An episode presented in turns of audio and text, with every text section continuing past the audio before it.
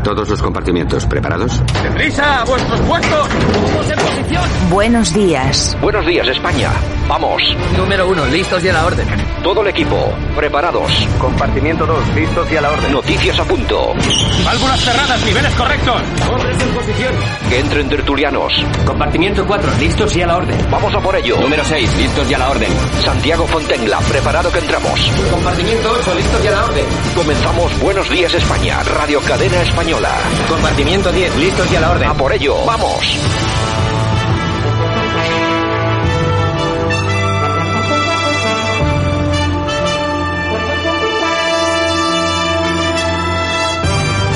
Buenos días España, aquí estamos un día más en la radio con toda la información y toda la opinión aquí a primera hora de la mañana.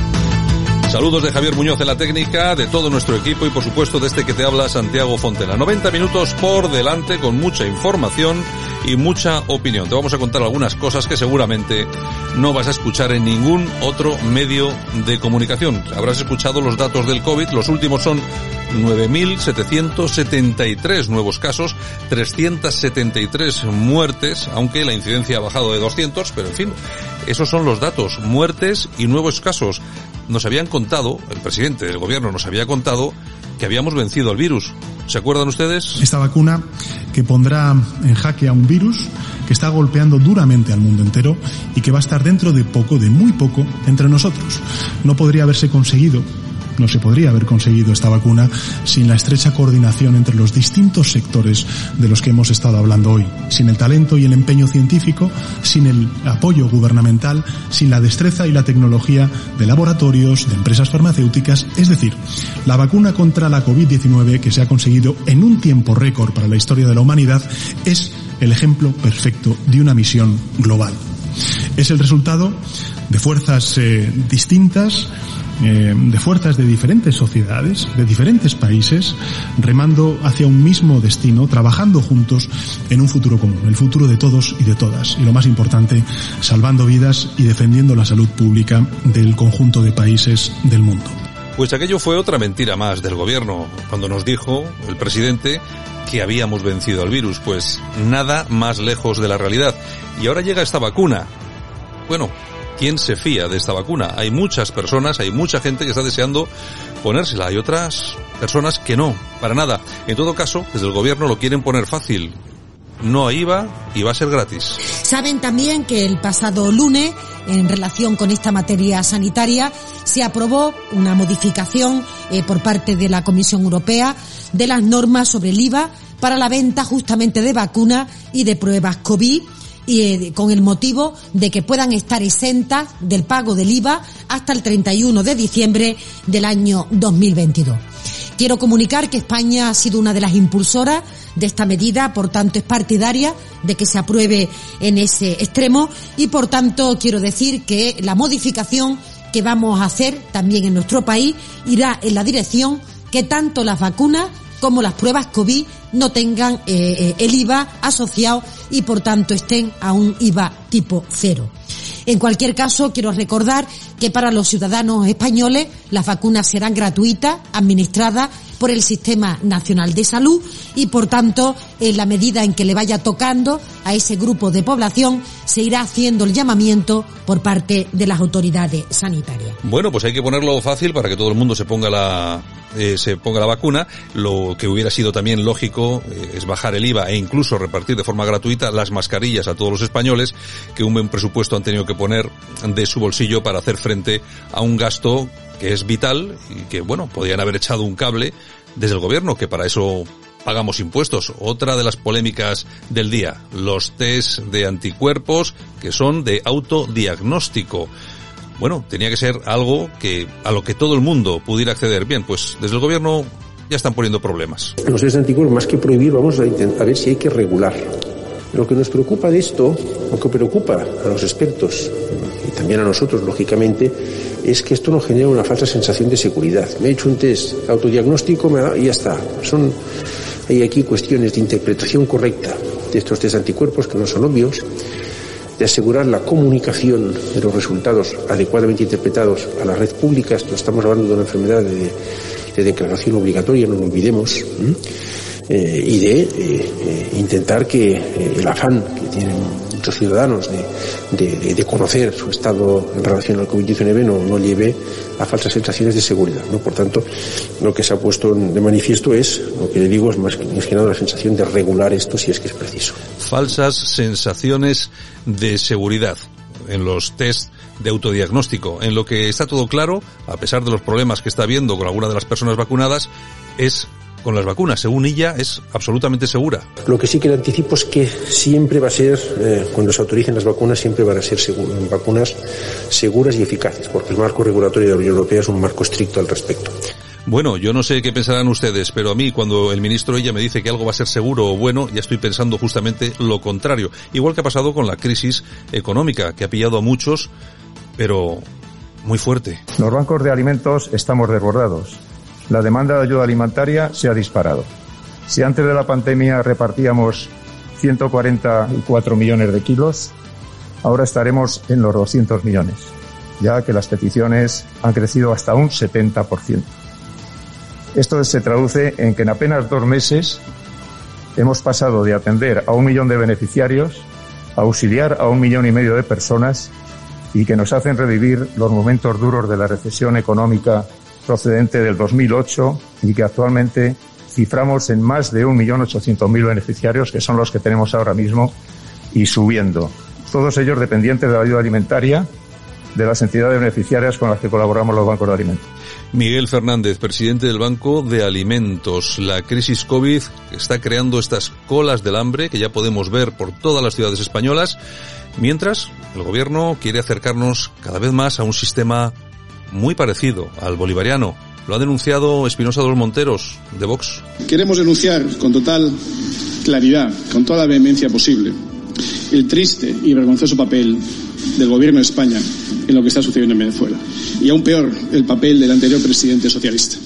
Es vergonzoso que los españoles tengamos que sufrir a un expresidente del gobierno, que la oposición venezolana tilda como cómplice de Maduro, y lo hace con total acierto, señor Zapatero, blanqueando el régimen asesino de Venezuela, mientras nuestro propio presidente socialista actual, el presidente Sánchez, guarda silencio en un acto de cobardía inaceptable.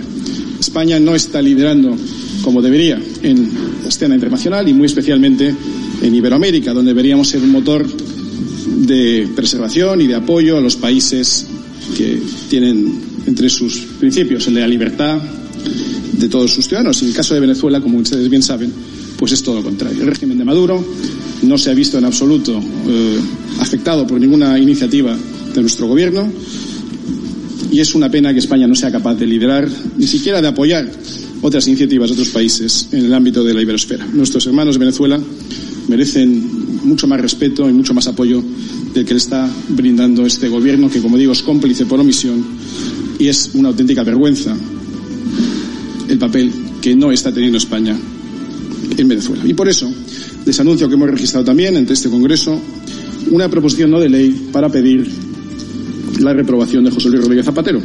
Bueno, pues ha estado Vox en esta ocasión muy fino, nos ha parecido estupendo. Podían haber estado también otros partidos de la oposición, pero bueno, como suele pasar, aquí Vox se ha quedado solo. El PP estaba más preocupado por supuesto, un tema del que sí hay que preocuparse, del que no hay que olvidarse, tema de inmigración en Canarias. Ha solicitado la comparecencia urgente del ministro Marlasca para que dé explicaciones en relación a este asunto. Porque con este tipo de actuaciones unas actuaciones que se han llevado a cabo por lo que hemos podido conocer a través de distintos medios de comunicación o a través de las redes sociales, pero que también se han enterado a través de las redes sociales o los medios de comunicación las propias autoridades de los eh, lugares, lugares a los que están siendo trasladados esos inmigrantes, no está cumpliendo con ello el Gobierno lo que es la directiva de retorno de la Unión Europea. Una directiva de retorno de la Unión Europea cuya finalidad es el retorno de, eh, a el país de origen o de tránsito. Y para ello lo que debieran de llevarse a cabo es eh, eh, procedimientos de retornos con garantías y no a sus países de origen y no que se estén dispersando por nuestro país y que además se hagan sin control y sin procedimientos para que al final vuelvan donde tienen que volver. Y mientras el presidente del Banco de Alimentos habla de las colas del hambre, el Partido Popular de la inmigración en Canarias y esa llegada indiscriminada de inmigrantes a territorio de la península, y Vox habla del papelón de ZP en Venezuela, el vicepresidente del gobierno, Pablo Iglesias, se dedica a hablar de cosas que de verdad son importantes y son las cosas que importan de verdad a la ciudadanía. O sea, yo creo que el republicanismo es ya Sí, sí, sí. es ya una identidad política en España y es una identidad política que además va más allá de cómo se elige la forma de Estado. Eso está, sobre todo la gente joven no entiende que digamos que el jefe del Estado no se le elija, que no sea responsable ante los tribunales como cualquier otro cargo público, que no se le pueda echar si lo hace mal, pero además de eso es una identidad que opera ya en muchos planos. Es un elemento que va a vincular a españoles que viven en sitios muy distintos y que se emocionan con símbolos muy diferentes. Y sin embargo el republicanismo va a ser un elemento, un elemento de comunidad, de unión, de yo soy catalán y el símbolo con el que me identifico es esto. Yo soy andaluz, yo soy canario. ¿Cuáles son los valores que nos unen? El republicanismo. Y al mismo tiempo es una agenda de modernización del país. Una agenda que, que pone encima de la mesa la necesidad de, de, que haya una estructura productiva de alto valor añadido, que asegure salarios decentes, que asegure el progreso de nuestro país frente a buena parte de las cosas que hemos conocido. Eso ya opera, eso va a operar, yo creo que va a ser definitivo en términos electorales. Creo que, que los próximos procesos electorales va a haber mucha gente en casa que va a decir yo cómo tengo que votar en tanto que republicana, en tanto que, que republicano. Eso va a ocurrir. Y luego, con respecto a quien dice esto es imposible, yo creo que lo más imprudente en España es decir que algo es imposible. Hay algo que, que, me dice Carmen Calvo muchas veces y que tiene razón. Dice Carmen Calvo, los españoles son un poco anarquistas. Basta que les digas que una cosa es imposible para que digan así, es imposible, Pues, pues, vamos a decirlo. pues vais a ver. Y yo creo que en una democracia lo que desea la mayor parte de los ciudadanos termina teniendo una traducción jurídica, porque si no, no estaríamos en, en una democracia. Pues eh, ya ven ustedes cómo están las cosas, el vicepresidente del gobierno preocupado pues por todo lo importante de este país. Mientras unos hablan de las colas del hambre, de lo que está pasando con Zapatero en Venezuela, cómo está generándose esa complicidad, qué es lo que está pasando con la inmigración en Canarias, pues bueno, nuestro vicepresidente hablando de republicanismo. Es en lo que estamos. Comenzamos. Vamos a por más información.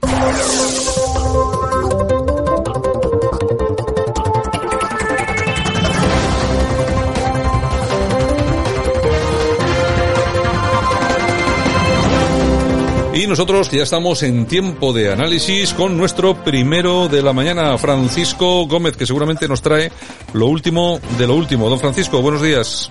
Hola, buenos días a todos. ¿Qué tal, Santiago? ¿Cómo estás? Muy bien, lo último de lo último, que seguramente casi todo malo. Antes de que me lo digas, casi seguro.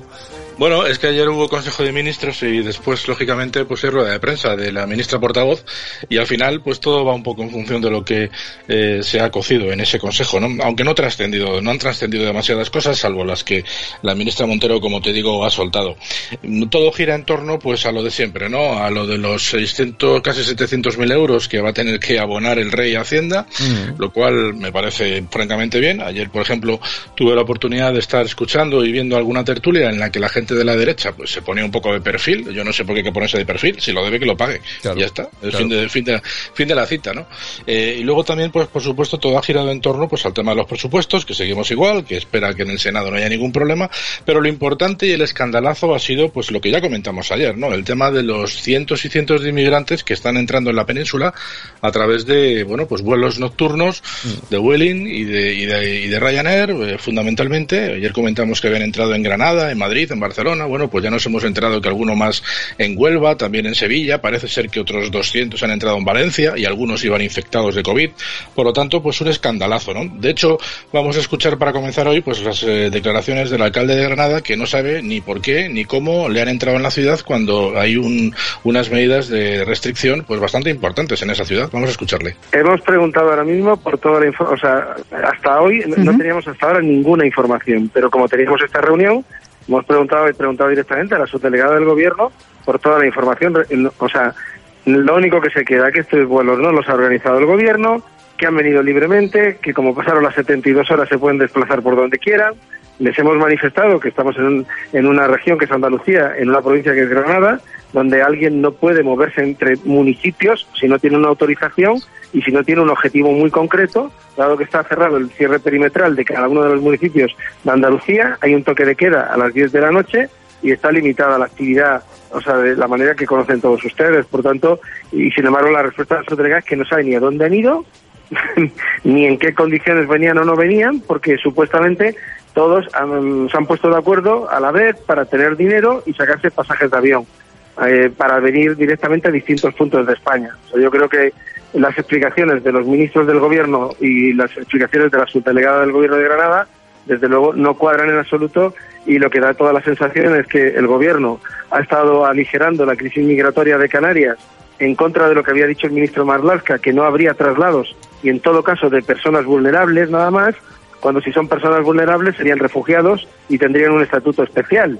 Y eso haría que si España va a acoger refugiados, tuvieras que buscarle un puesto de trabajo, darles una vivienda, garantizar su inserción absolutamente en el conjunto de la sociedad. Eso es un refugiado y esa es la población vulnerable a la que se pueden referir. Y ese no es el caso en el que en este momento nos estamos moviendo, simplemente inmigración que ha entrado por Canarias. Bueno, pues este es el alcalde de Granada, Luis Salvador, que hacía estas declaraciones a Ana Sterling en Radio Nacional de España. Francisco.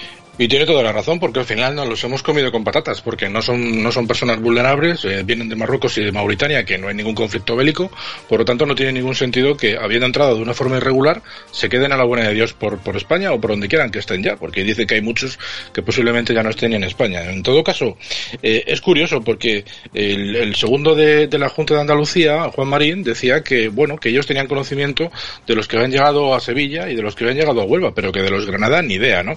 Lógicamente, como hoy, como decía antes, pues la ministra portavoz del gobierno tenía rueda de prensa por el Consejo de Ministros, le han preguntado sobre este asunto y a que no saben lo que les va a comentar la ministra, pues que no tienen idea, esto es increíble. Vamos a escucharla. Decirle, en, tercer lugar, que por supuesto no nos consta que se produzcan eh, desplazamientos que se produzcan traslados de personas que no estén en condiciones regulares, ordenadas, de poder hacerlo. Si nos costara eh, la investigación policial o la investigación judicial sería la que correspondería en estos casos. Por tanto, no, no nos consta que eso sea así en cualquier circunstancia. Cuando se produce una situación de este tipo, como la que usted acaba de comentar, pues obvio que el propio Ministerio del Interior intenta hacer las averiguaciones, eh, las investigaciones para eh, poner en pie y ver la trazabilidad de todo. Bueno, eh, Francisco, me parece increíble que lo que está diciendo que el Ministerio del Interior tiene que hacer las investigaciones para conocer la trazabilidad de cómo han llegado los inmigrantes a la península. Esto es película de ciencia ficción, ¿eh? Sí, ahora resulta que la gente cuando vuela, cuando vuela eh, no presenta un DNI o no presenta un, para, un, pasaporte, que yo sepa, o te identificas a la hora de entrar en un avión o, en, o, a la hora de facturar, o aunque no factures nada, a la hora de entrar en, en, en la zona eh, restringida y controlada por la Guardia Civil, o no entras. Por lo tanto, pues es curioso que esta mujer diga que el Ministerio de Interior no tiene ninguna, ninguna, ningún conocimiento de esta gente que está viajando. En todo caso, ayer declaraciones de Rubén Pulido, que bueno, pues ya sabemos que es alguien que está bastante especializado en este tipo de de asuntos sobre inmigración ilegal, especialmente, decía, y con, con buen, con buen criterio, que, en Canarias sigan habiendo hasta aproximadamente en torno a unos 6.000, 7.000 eh, inmigrantes ilegales hospedados en hoteles y luego aproximadamente otros 3.000 más en los cuarteles que están habilitados. Por lo tanto, él venía a decir más o menos que nos faltan 10.000.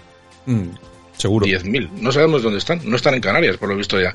O sea que los han ido recolocando, porque desde luego lo que está claro, y según decía él mismo, eh, las, de, las devoluciones se han hecho por decenas. O sea que igual han devuelto 100, como máximo. Digo, en función de lo que, claro. de las informaciones que están apareciendo. O sea que esto es un escandalazo, otra vez más, y vemos como el gobierno, pues, eh, no es transparente en absolutamente nada. O sea, cualquier cosa que toca, miente o lo oculta. O sea, es, es alucinante lo que, lo que pasa con este gobierno, y es alucinante lo que pasa con la oposición, eso, porque la oposición eso, eso, no ha hecho absolutamente nada, no ha dicho nada, Santiago. O sea, eso es lo que, esta... a mí, a mí eso es lo que me preocupa, la oposición, que no hacen nada. No, es que están hablando que si como, que sí que decidir quiénes son los allegados, el otro en el Senado se está quejando de que, de que van a presentar el mismo día eh, la ley de presupuestos y, y, la ley CELA, bueno, como si no estuviera ya todo eh, solucionado una vez que se ha aprobado en el, en el Congreso. Y Casado estaba hablando con, con la Unión Europea, con, con, la jefa de su grupo, bueno, pues imagino que para intentar forzar un poco la situación, pero poco va a forzar, puesto que tanto Polonia como Hungría finalmente han accedido, va a haber un acuerdo y bueno, pues eh, parece ser que las negociaciones en la Unión Europea para el tema de los rescates, pues va de momento despacio, pero va. En fin, esto es un despropósito, como te decía. Pero bueno, vamos a seguir escuchando a gente del gobierno, puesto que hoy, eh, bueno, ayer, mejor dicho, se celebraba el 95 aniversario de la muerte de Pablo Iglesias y como el PSOE últimamente está muy romántico con todo lo que significa su historia, pues ahí estaba Ábalos a primera hora de la mañana en el cementerio delante de la lápida de Pablo Iglesias, el que ya saben que es el abuelo del, del, y eh, pues hablándole a los, a los sindicalistas, pues a los de las mariscadas, pues sobre cómo hay que empezar a aprender a hablar a la hora de dirigirse de la situación que tenemos. Es decir, la cultura de la muerte es algo absolutamente positivo. Vamos a escucharle cómo se lo dice a los liberados. No os limitéis. Y también os digo, no poneros negativos. No os pongáis negativos. El año ha sido muy difícil, pero hemos hecho muchas cosas. Hemos hecho avances. Que sacamos la ley de educación, vamos a por eutanasia, vamos a mejorar la dependencia, hemos aprobado la renta mínima, en fin, estamos haciendo cosas en la dirección en que nos toca hacerla como socialistas. Por lo tanto, tampoco nos pongamos tan negativos. Es más, el grado de agresividad que demuestran no es sino producto de su propia frustración. Si están así es porque estamos nosotros aquí haciendo cosas que les desagradan. ¿Eh? Así es que ponerlo en el otro plano. Rabian, como aquello de ladran, luego cabalgamos. Hasta aprende, hasta leen el Quijote y todo. Dios mío. Yo creo que una vez que escuchen los miles y miles de nuevos parados que este año, que son en torno a 700.000 más que, que, el año pasado, y más todos los que ya eran parados anteriormente, que dicen que aproximadamente un 30% más se han acrecentado los parados de larga duración, estarán contentísimos al escuchar la gestión de este gobierno durante todo este año 2020, al que le quedan pocos días para finalizar. En todo caso, pueden estar tranquilos los parados porque van a salir del atolladero rápidamente y si no, que escuchen a la ministra de Trabajo que les está ya preparando el cursito de Excel. Vamos a escucharla. Para ello, velamos para que nadie se quede atrás, diseñando, gestionando y evaluando políticas de formación que faciliten la participación de los colectivos más vulnerables, de las personas jóvenes como prioridad del país y de las personas en paro de larga duración. Políticas de formación como palanca decisiva para la superación de las brechas de género, de edad, sociales, sectoriales y también territoriales. Políticas de formación innovadoras y de calidad, pioneras experiencias como el espacio Digitalízate, impulsado por el SEP y la Fundae, una experiencia modélica de colaboración público-privada con las principales compañías tecnológicas de nuestro país que han puesto a disposición de las personas trabajadoras acciones formativas para la adquisición de competencias digitales con carácter gratuito en una contribución decisiva del reto de la transformación digital. Adquisición de competencias digitales. Lo que yo te digo, es hay que, que aprender, a, es aprender, que es... a, aprender a hacer el correo electrónico, en la cuenta de correo en el, el, en Word, el Gmail, el, Word, el, el Google para, para ver que la palabra más eh, vigilada, más buscada este año ha sido coronavirus y entre otras hacer pan y el curso de Excel y, y, el Word para aprender a hacer el currículum vitae. Eso sí, lo dice, lo dice con un vocabulario que parece que, que vamos a mandar allí un señor que se dedica a arar la tierra en Segovia, por ejemplo, y vamos a sacar un ingeniero nuclear después del cursillo. No, pero que nadie, que, que, nadie se equivoque. Los cursillos son unos cursillos de mierda del SEPE, como tal de cual, costumbre, tal cual, que tal son, cual. que son estos cursitos. Además, a los pobres profesores les pagan 8 euritos por hora y además lo hacen online. O sea que fíjate, hasta los profesores arruinados. Voy a arruinar, macho, de país. Pero bueno, es lo que tenemos. Pues muy bien, don Francisco. Mañana regresamos con más actualidad. Un saludo, hasta mañana a todos. Y nosotros ahora vamos con la información más cercana, desconexiones de nuestras emisoras locales. Regresamos en dos minutos y medio. Información local, Madrid, con Ezequiel Campos. Buenos días España, buenos días desde Madrid. La presidenta de la comunidad, Isabel Díaz Ayuso, ha sostenido que esperan poder vacunar de coronavirus en tiempo récord y empezar en enero por los mayores de las residencias, sanitarios y personas que están en primera línea. La Comunidad de Madrid contará con 300.000 vacunas para este próximo mes de enero. El viceconsejero de Salud Pública y Plan COVID-19 de la Comunidad de Madrid, Antonio Zapatero, ha manifestado respecto a la puesta en marcha del Hospital Enfermera Isabel Zenda que la idea es que este viernes entren allí los primeros pacientes. En cuanto al personal sanitario, se han incorporado ya, según Zapatero, desde ayer martes. El grupo parlamentario de Más Madrid en la Asamblea de la Comunidad propondrá a José Antonio Errejón, padre del líder de Más País, Íñigo Errejón, como miembro del Consejo Asesor de Asuntos Europeos de la Comunidad de Madrid. Este es un órgano colegiado de participación, consulta y asesoramiento en materia de asuntos europeos dentro del ámbito competencial de la Comunidad de Madrid. Será un nombramiento sin sueldo ni dietas, un puesto que aún tiene que ser votado por el Parlamento madrileño, donde hasta el momento siempre se ha votado la inclusión de los nuevos miembros en cualquier asentamiento. El Consejo de Gobierno ha autorizado hoy un gasto de tramitación anticipada por valor de 80 millones de euros para el pago de la prestación de renta mínima de inserción durante el año 2021. Según ha informado el vicepresidente Ignacio Aguado, con esta decisión la Comunidad de Madrid asegura disponer del importe necesario para hacer frente al pago de la misma desde el 1 de enero de 2021, aunque el montante total previsto para todo el próximo año en los presupuestos generales que siguen prorrogados asciende a 166,9 millones de euros. La Policía Municipal de Madrid ha requisado más de 300.000 productos pirotécnicos en el distrito centro que eran destinados a la venta ambulante en el entorno de la Plaza Mayor. La actuación tuvo lugar ayer martes a las 15 horas cuando varios agentes observaron a una persona que vendía petardos de forma ambulante y sin autorización. Después de seguirle hasta una especie de locutorio, le interceptaron 132.500 artículos pirotécnicos almacenados sin ningún tipo de seguridad, por lo que también abrieron un acta al dueño del establecimiento.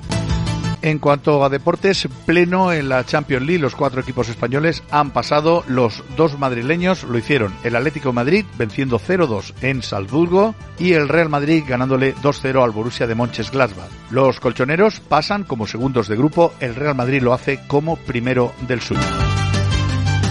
Vamos con el tiempo. El pronóstico meteorológico para este jueves apunta a un panorama cubierto con lluvia en las primeras horas muy nuboso, en el que la lluvia amainará entre mediodía y la tarde y cubierto con lluvia escasa hasta la caída de la noche. Así se producirán lluvias débiles que podrían dejar alrededor de unos 0,2 litros por metro cuadrado con temperaturas que experimentarán un aumento generalizado desde la máxima que alcanzará los 13 grados como de las mínimas, que no bajarán de 5 grados. Soplarán ligeras brisas de dirección oeste. Devolvemos la conexión a Buenos Días, España. Desde Madrid les habló Ezequiel Campos. Escuchas Buenos Días, España. El programa de Radio Cadena Española que te mantiene al tanto de la noticia. Yo, yo, absolutamente. O sea, Lenin, o sea, un señor que organizó un proceso revolucionario en un país que era prácticamente feudal. Era uno de los eh, países en ese momento del mundo con más gente empobrecida y fue capaz de, de la nada, de organizar la construcción de un Estado alternativo. pues francamente, eso es, yo me quito el sombrero. Si se dieron las condiciones que se dieron con Lenin, ¿tú te irías mañana no al Palacio de Invierno, sino al Palacio de la Zarzuela? Hombre, eso es lo que estoy preguntando. Lenin, indudablemente. Sí. Si se dieran las condiciones que ¿Y indudablemente. Lo mismo que hicieron los eh, Lenin con, con, el zar. Si se dieran las mismas condiciones, por ¿Lo supuesto. Eh, bueno, eso ya depende de cómo se, lo que surgiera, cómo se pusiera. Bueno, eh, este señor que está hablando yo no sé. Enrique Santiago. Es Enrique Santiago, es el presidente del Partido Comunista de España, y en esta grabación lo que está diciendo es que si hiciera falta, él se iría al Palacio de la Zarzuela a asesinar al rey y a toda la familia real. Atención al tema. Si se diesen las circunstancias, eh, dice. Si se dieran las circunstancias, es decir, si al final estos tíos dicen viva la revolución y aquí se va a hacer la república, si se dan las circunstancias, nos vamos hasta la zarzuela. Y hacemos lo que haya que hacer. Y asesinamos al rey y a toda la familia real. Este señor está en la calle. A este señor no le va a denunciar nadie por un delito de odio, nadie le va a decir absolutamente nada, o no se lo ha dicho ya. Libertad de expresión. Porque yo exactamente no sé de cuándo es esta grabación, no sé si es de hace un día o dos días, de hace un mes, me da exactamente igual. Esto es increíble lo que estamos viviendo en este país y soportando ese tipo de cosas que pasan por normales, pero que desde luego no las son, sobre todo cuando el líder del Partido Comunista de España llama a asesinar a la familia real. No es como si lo dice un tarao en una manifestación, ¿eh? un antifa repugnante de que, que- que Sí, sí, no, la no, falta lo- de lavado le puede dejar le puede dejar el, el cerebro un poco raro, pero a este señor no. A este señor no. Bueno, pues ya veremos a ver si alguien toma cartas en el asunto. No nos cansamos de decir estas cosas. Buenos días, España.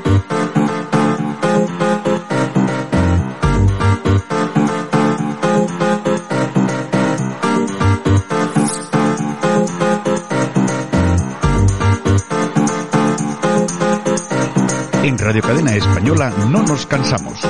No nos cansamos de madrugar. No nos cansamos de contar la actualidad. No nos cansamos de decir las cosas claras. En fin, que no nos cansamos de tocar los temas más importantes. No nos cansamos. A los buenos días, aquí estamos, por supuesto. Siempre, siempre, esta primera hora, siempre tiene que venir alguien a estropearnos el día. A tocar las pelotas. Siempre tiene que venir, hoy tiene que venir el líder del Partido Comunista a molestar, a molestar. Ay, Aunque ay. bueno, a mí me molestaría más si yo fuera el rey y, y dijera, este tío acaba de decir públicamente que quiere matar a mis hijas. Sí, sí, sí, sí, sí. O sea, y no pasa nada, en este país no pasa nada. y nadie dice nada. Y, le deja- y le dejan andar por la calle. Libertad de expresión, señores. Esto, esto es, esto es increíble. Yo es que, pero no nos cansamos de contar estas cosas, nosotros. no, la verdad es que no nos cansamos En de. fin, en fin, en no, no, fin. no nos cansamos, no nos cansamos. Bueno, vamos a empezar con. Bueno, ayer ha estado el presidente en, en Telecinco, ¿Qué me dices? sí, con Piqueras. No puedo creérmelo. Que bueno, bueno, bueno, bueno, bueno. Es un torero, señores, un torero. Porque torea, vamos. ¿Qué? Cuéntanos, cuéntanos, ¿qué dijo? Que yo no, pues yo no pues lo vi. mira, le pregunta a Piqueras, por ejemplo, sobre el tema de la inmigración, ¿no? Y dice que desde que es presidente, la inmigración ilegal ha disminuido un 50%. y luego se va por los cerros del Úbeda y cuenta lo que le da la gana. El otro no le pregunta nada más, ¿eh? ¿De dónde sacado datos y tal? No, no. Pero eh, no, si el, si el problema es ese, es Claro. que nadie, nadie le No le repregunta. Es que nadie, nada, nadie nada. le repregunta, entonces el tío dice lo que le da la gana. Nada, luego le pregunta por los pactos de Bildu y dice que la culpa es de la oposición, oye, que se ha desentendido. Y sigue, se da la vuelta y cuenta mil cosas, en fin. Y también le ha preguntado, pues a ver si el rey en el discurso de Navidad iba a hablar del tema de las cartas de los, eh, De los militares. militares y tal. Mm. Y dice que el rey asume la diversidad territorial. Y, otro punto. giro que se ha dado. Hombre, que, que asume, que asume la diversidad territorial, eso es cierto, porque más de una ocasión lo ha dicho el propio rey, pero bueno. Pero que- le preguntaba eso. Claro, que, que tendrá que ver eso con la carta de los militarotes. Exactamente. Y luego la pregunta por las colas del hambre y ha dicho que hay que empatizar con la sociedad. Y otro giro bolivariano, oye. Esto es increíble, eso Para es increíble. Piqueras, eh, vamos, en fin, un- arrodillado, arrodillado Arro- ante el, pre- ar- ante el presi. Arrodilladito. Tú eres gilipollas. Lo que pasa es que no te lo había dicho nadie. Exactamente. No te lo había dicho nadie y he tenido que venir yo a decírtelo. Ay, Tú eres gilipollas. ay, lo que no sé, ¿qué es el, el gilipollas? Si el presentador o el presi. Yo no sé, yo ahí no sé, no tengo mis, tengo mis dudas, la verdad, tengo mis Ay, dudas. ay, ay. Bueno, nos vamos a Diario Crítico, que tenemos a Rocío Monasterio de Vox, que dice que no tiene miedo a las vacunas, sino que tiene miedo al gobierno. Claro, y por, eh, vamos a ver, es- además está muy bien dicho. Yo no tengo miedo a la vacuna, tengo miedo al gobierno, y resulta que el gobierno es el que pone la vacuna. Así que desconfío de la vacuna. Exactamente. Porque desconfío del gobierno. Ni más ni menos. Bueno, atención porque de las que se pusieron ayer ya ha habido varios casos Alergia. de lo llaman alergia. Sí, sí. Y- pero realmente lo que es son unas alergias de tan de tal importancia que la vida de las personas que, que la que la tienen, que se que se vacunaron est- están al borde de la muerte. De todas formas, en todos los medios de comunicación, oye, impresionante el interés en blanquear. Ayer fíjate, estaba viendo Sálvame, yo veo Sálvame de vez en cuando.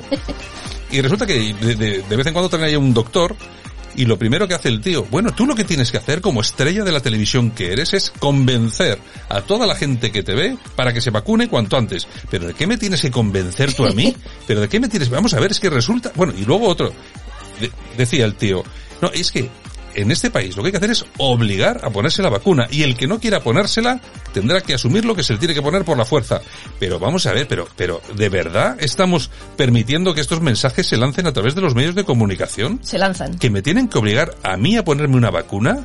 Es decir, que mañana se le ocurre a un tío que decir que todos aquí tenemos que beber un vaso diario de meada de vaca y nos la tenemos que beber porque lo decís vosotros, porque decir que es bueno para la salud. Faltaría plus. Bueno, sí, esto, esto me parece, me parece indecente. Es lo que tenemos, Vamos. es lo que tenemos, señores. Bueno, y la ministra de Trabajo que ha dicho que se deben devolver todas las ayudas de ERTE en caso de despido. Que lo sepáis, ¿eh? Vais a tener que devolver la pasta. Hay que devolver el dinerito. Exactamente. Esto es, esto es una, ¿qué país tenemos? Yo no sé, no sé dónde vamos a acabar, la verdad. ex, No sé dónde España, vamos a acabar. ex. España con X. ¿Qué más? Justifica su apoyo a los presupuestos porque Podemos acepta que Euskal Herria es una nación con derecho a decidir. Y Bueno. lo dice Otegui y Otegui no miente, ¿eh? Y ya está. y ya está. Exactamente, Bueno, palabra bueno, de Otegui. Pero vamos a ver, el que Podemos ha dicho siempre lo del derecho a Sí. decidir, eso ya lo sabemos porque hay declaraciones del propio Pablo Iglesias Sí. diciendo eso, que él está a favor de la autodeterminación. Bueno, pues vale, pues bueno, si entre, entre ellos se queda, ¿eh? No, Vamos a decidir no nos, todos. No nos cuentan nada raro. News, el mayor fabricante mundial de guantes desechables logra un beneficio récord. La compañía Top Globe ha registrado un beneficio de neto de 482 millones de euros entre septiembre y noviembre. Es increíble. O sea, en cuatro días. es increíble. ¿Cómo se llama la empresa? Top Globe, Top Globe. ¿De dónde será esta empresa? teóricamente Malasia. De Malasia. Vete tú a saber. Bueno, de todas formas, a mí, a mí lo que me interesa es ¿Quién saber ahí es, detrás? quién es el intermediario. Claro, ¿Quién es el claro. intermediario de todo esto? Exactamente. La Ay, madre de Dios. a mí me huele a un Delsi. Pero bueno, es una suposición. Bueno, el Congreso renueva su página web por un millón y medio de euros. El nuevo diseño se adjudicó a la empresa Grupo Corporativo GIF Informática S.A. Bueno, un, un millón y medio de euros para una página web. Ustedes, vamos a ver, yo... Santiago se la hace más barata, ¿eh? Vamos a ver, si nuestros oyentes, eh, si nos escuchan, seguramente nos escucharán a través de nuestra página web. Tú entras allí y ves pues una página web, pues más o menos tal y, Y- cual. y me ha costado un millón y medio. Entonces, entonces dices, bueno, esto ha salido gratis prácticamente, ¿no? Pues bueno, pero venga, vamos a darle 25.000 euros a alguien.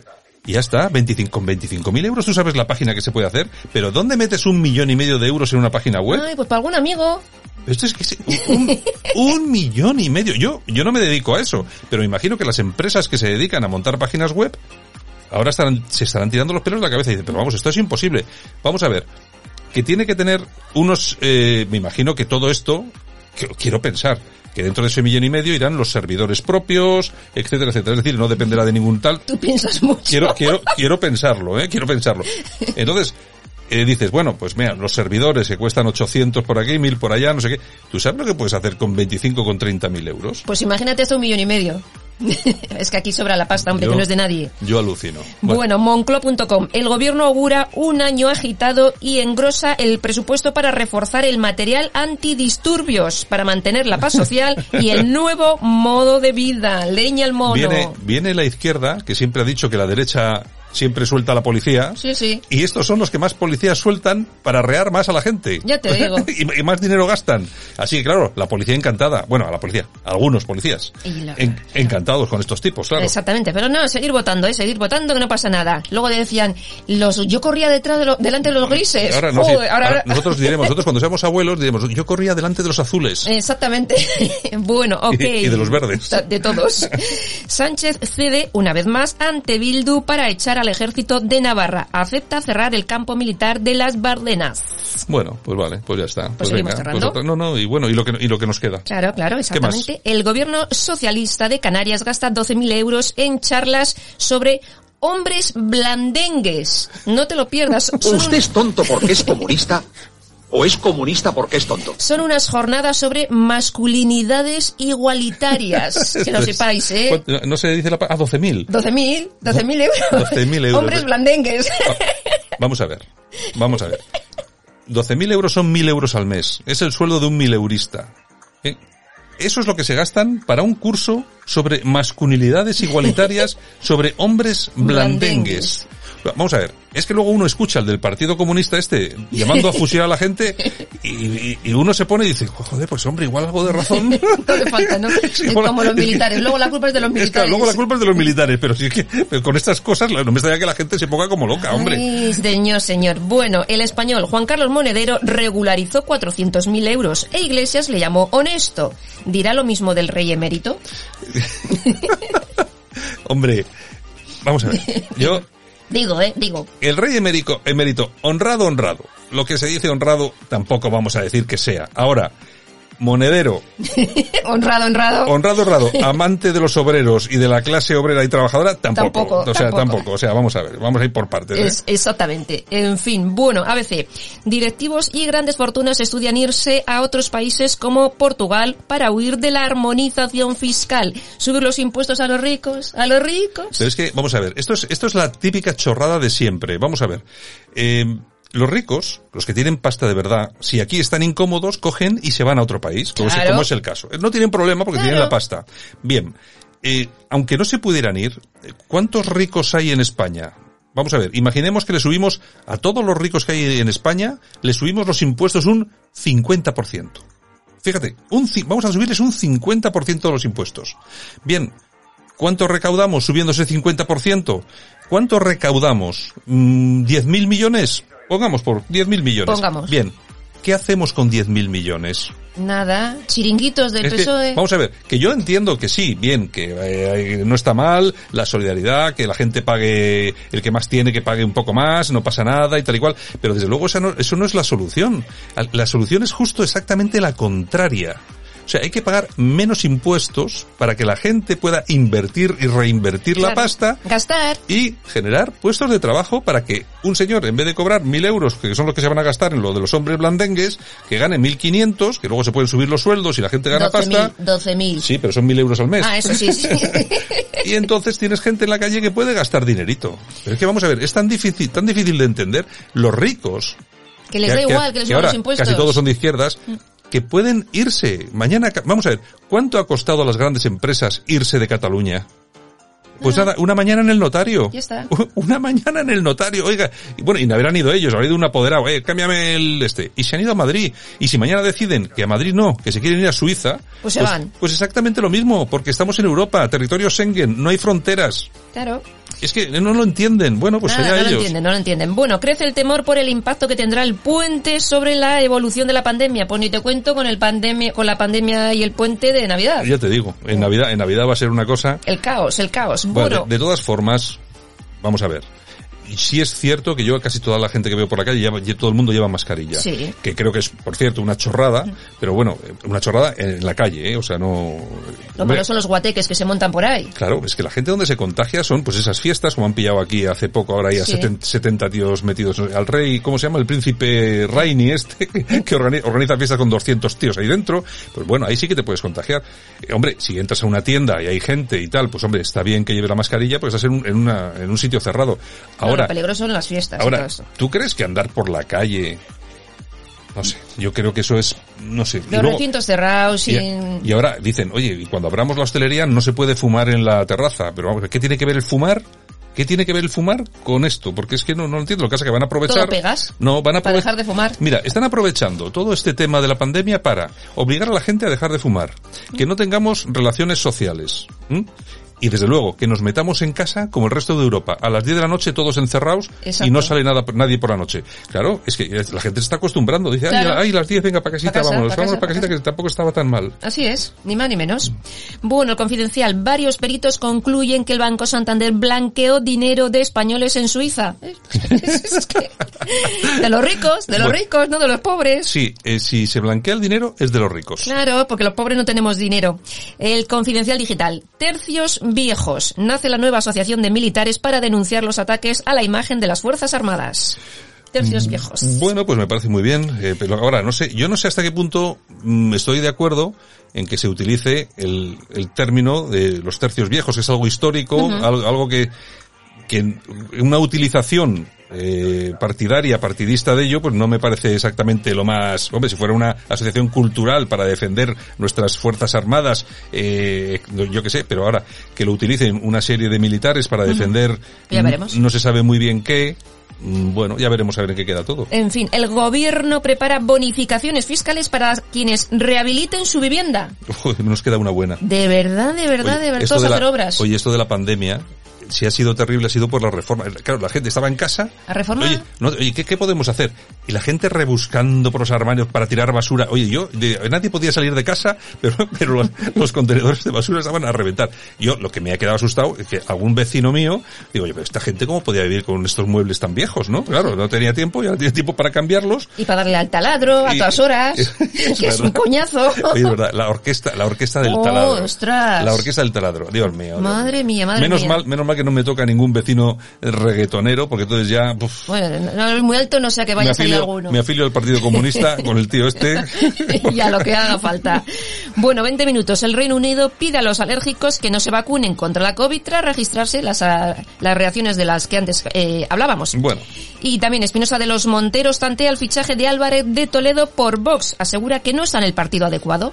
Oye, bueno. Eso, vamos a ver, eso es una, eso es, No a ver, creo, eso no puede, creo. no puede ser, porque vamos a ver, es que Todo es tú posible, sabes, ¿eh? tú- no, vamos a ver, tú sabes lo que ha dicho eh, la señorita Y lo sabe. Cayetana Claro. de Vox, lo- Claro. lo, que ha dicho, ha dicho bu- verdaderas burradas. Y, y no le importa, Iván, ¿eh? Bueno, pues, segura, pues seguramente porque Iván Espinosa los Monteros es Iván Espinosa los Monteros. Eh, ya no sé qué pensarán otros. Ya te digo. Bueno, no Bueno, no quiero hablar- Estrella Digital. No hablar La sociedad hablar. científica avisa, los test rápidos de detención anticuerpos no sirven para nada. ¿De detención o de detección? De detección. Ah, es que He yo dicho también- detención. también dete- sí, bueno, que- Detección. que, serán para detenerlos también, ¿no? Pero, Detección pero- con dos T. ¿De qué más? Voz Populi. Transparencia mm, deniega, una vez más, toda la información sensible sobre el caso del, del Seagate. Oye, es verdad. Y, y, y, y ya está. Y O ya sea, está. oye, que no, que ya está, que no hay más. O Han sea, pedido siete veces y siete veces denegado. Oye, pero que queremos ver las maletas. Oye, ¿para qué queríamos eso de la transparencia? Si da bueno, igual. para nada, para nada. Es, incre- es increíble. Es para increíble. que cobre otro más, o sea, no es puede ser. increíble. Y Fernando Simón que defiende en una carta la gestión hecha en España de la pandemia. Sí, dice que, bien. dice que está utilizado políticamente. Sí. Es, es él y sus compadres, los que llevaban todo este tipo de cosas, debe ser los de la oficina, que están ahí cuatro o cinco, han, Exactamente. han firmado en una revista científica Y ya está. Y ya te digo yo, y escribiendo cosas de estas, pues que, que, se, ha, que, que se ha llevado muy bien la pandemia en España. Bueno, pues si lo dice Fernando Simón será verdad. La tribuna del País Vasco.com. General Pierre de Villiers, ex jefe del Estado Mayor de los ejércitos franceses, asegura que en Francia puede estallar una guerra civil cuando se decapita a un profesor o se asesina a gente por ir a misa. Eso me inquieta, asegura. Y está hay una crisis Bueno, de este, autoridad. este militar también, no sé yo si será jubilado. Tendremos que preguntar a, a Debbie, porque claro, aquí todos los que hablan son siempre jubilados. O sea, Exactamente. Cuando tienen la paguita asegurada, Asegurada. ¿no? La pensión. No, es que dice, no, es que vamos a ver, es que nosotros cuando nos metimos en el ejército juramos y renunciamos a nuestros derechos de tal. Vamos a ver, tú puedes renunciar a todos los derechos que quieras, a todos, pero es que tu labor como soldado es servir a España, no es otro, no es servir al gobierno títere del momento, es servir a España. Y si, y para, y si para servir a España tienes que ir a salvar gente eh, a unas inundaciones, vas. Si tienes que ir a Afganistán porque te manda el gobierno, porque hay que entrenar a la gente para Pues que defienda vas. la democracia, vas. Y si hay que decir que alguien está haciendo algo mal en España y que España, que es tu principal misión, defender su unidad, lo está haciendo mal, y tú no puedas decirlo, algo está pasando. Es decir, tú tienes que poder hablar siendo militar. No- Tú no puedes hablar de, es que yo soy de Podemos, es que el de Podemos me parece que es muy malo, es que la ministra de no sé qué me parece que es una llorona. Que no, que no estamos hablando de esto. Estamos hablando de la unidad de España. Y tú, como militar, lo único que puedes hacer, y me refiero a todos los militares, es cuando te plazca y cuando sea absolutamente necesario decir, me parece que la unidad de España, tal cual está planteada ahora mismo por, lo- por la situación actual, me parece que corre peligro. Y habrá otros militares que digan justo lo contrario. Pues a nosotros nos parece que la situación en España es la mejor del mundo. Y ya está. ¿Por qué, por qué los militares no se pueden pronunciar sobre el único tema, el único, el único, el único tema que debe ser importante para ellos, que es la unidad de España? El primordial tema, es que no hay otro. Porque todo lo demás es, usted, vaya allí a tirar dos misiles, vas y los tiras. Eh, rescate a este señor, vas y lo rescatas. Pero es que lo de España es diferente. No sé, yo estoy a favor de que los militares puedan hablar. Exactamente. El cierre digital. Martínez Almeida compra mm, por dos millones de euros la sede de Izquierda Unida en Madrid. Garzón, el ministro, pedía tres.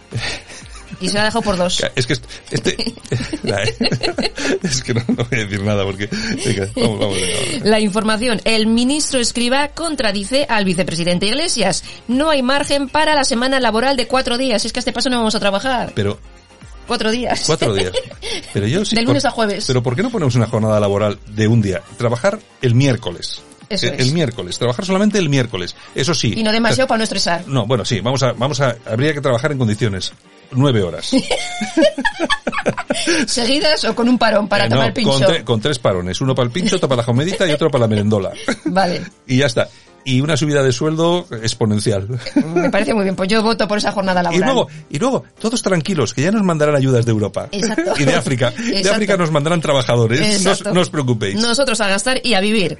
En fin, República. Biden elige a un general afroamericano como secretario de Defensa de los Estados Unidos. Pero vamos a ver. Tú misma, perdona Yolanda que te recrimine en público, tú misma haces publicidad a esta gentuza. Biden no puede elegir a nadie como secretario de defensa de nada. Pues ha elegido. Porque no es presidente. Pues ha elegido. Bueno, habrá elegido, habrá dicho, este va a ser Por si mi acaso, por si acaso. Ah, este será mi candidato. Claro. Ese- la- y los medios de comunicación dan todos Es por el hecho. titular de República, ¿eh? Pues eso, pero dan todos por hecho de que ya el tema ya está. Bueno, ya Exacto, veremos. ya veremos. Queda mucho por hablar. El digital de Asturias. Alemania reclama voluntad política a Londres para evitar el fracaso de las negociaciones con el tema del Brexit y todas esas sí, cosas. sí, en que, se, que vayan, que nosotros- yo el otro ayer preguntaba yo a no sé, no me acuerdo a quién era, creo que era, no sé si era Sergio eh, Fernández Riquelme y le decía yo bueno por, por fin nos libramos de, de los británicos que, se- que se vayan y me dice no no eh, eh, ellos ellos ellos se libran de nosotros ya te digo. Bueno, noticias del corazón. ¿qué tenemos? Pues mira, tenemos a Ivanka Trump, la hija de Donald Trump, que le ha comprado a Julio Iglesias un terreno en Indian Creek, en Miami, por 32 millones de dólares. ¿Se Nah. va a hacer allí una casita? Sí, nah, un detalle un detalle 32 millones el terreno. un detalle un detalle En fin. que son 6.000 de las antiguas pesetillas ¿Qué es eso? 6.000 millones o sea ¿Qué es eso nada, para es- una es- bueno. heredera de la dinastía Trump? Bueno, Raquel Meroño se convierte en la ganadora de Masterchef Celebrity 5. La actriz no había cocinado nunca, era una mamá de microondas. ¿Y quién es esta? Es actriz. ¿Pero quién es? ¿En qué ha trabajado? Pues en series, eh, es que tú no las ves. Entonces, te puedo enseñar una foto Algo- y seguro que no, la vamos a- conoces. no, algo me dice que tú tampoco sabes qué serie es. Yo sé, yo A sé ver, quién es, pero no me acuerdo ahora los títulos de las series. Hace mucho que no trabaja en series. Te Se dedica a otros negocios. Te he pillado, te he Que sí, pillado, que te he pillado. Estas de las típicas de al salir de clase y todas esas. Sí, sí, sí, pero no sabes cuál. De verdad. Que hace mucho que no hace series. Javier, Javier, no tiene, mira tú por ahí el ordenador, cuéntame. A ver, Ahora, una cuando- toñeja para mí, venga. Cuando, cuando, cuando salga del este, le- Eh, me dices, a ver, la Veroño, y mira, mira a ver, en qué series y si tiene alguna foto ligera de ropa, que también hay que verlo todo. Sobre todo la foto, ¿no?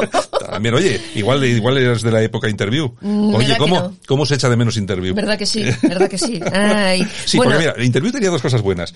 Eh, que eh, salían, toda la semana salían los fachas, es- o salíamos, eh, y nos ponían verdes ahí, la- Mm. Sí. la ultraderecha, no sé qué, y luego siempre salían chicas guapas. y te ponían en el punto de mira. Todo hay que recordar. Todo hay que recordarlo. Eva Cárdenas, la mujer del presidente gallego Núñez Feijóo, será la nueva asesora del grupo Sargadelos, una empresa con más de 200 años comercializando cerámica. Muy bonita, ¿eh? Muy bonita, muy bonita. Muy bonita. Oye, pero de, oye, hay que ver cómo la gente eh, vinculada al poder, oye, cómo encuentra, con qué facilidad encuentra unos, trabajos. unos trabajos formidables y muy bien pagados, ¿eh? Además, vamos a ver, no es apilando palets, o sea, eh, o Mm. No, sea, no, no, es asesora. es, es una asesora, es decir, no va a ir ahí al almacén con la mano a recoger paquetes de un sitio No, para no. otro, no, no, es asesora. Estos son todos asesores. Claro, es que eh, ¿a qué se refiere cuando, a qué nos referimos cuando decimos asesores? Bien, a una señora que coge el teléfono, levanta y dice, eh, Feijocín, cariño, eh, mira que necesitamos una- un, un, un resto de dinerito para Europa de no sé qué. Eso es, eso Que es. mira, que los ceniceros ahora de todas las asuntas los va a vender Sa- Sargadelos. Bueno, no sé, si no nos vende ya, poco le faltará. ¿Qué Por más? ejemplo. Venga, bueno, Toñejas. ¿A quién? Pues para el ministro Escriba. Porque ha dicho que no se va a informar sobre los traslados de inmigrantes para no alentar xenofobia.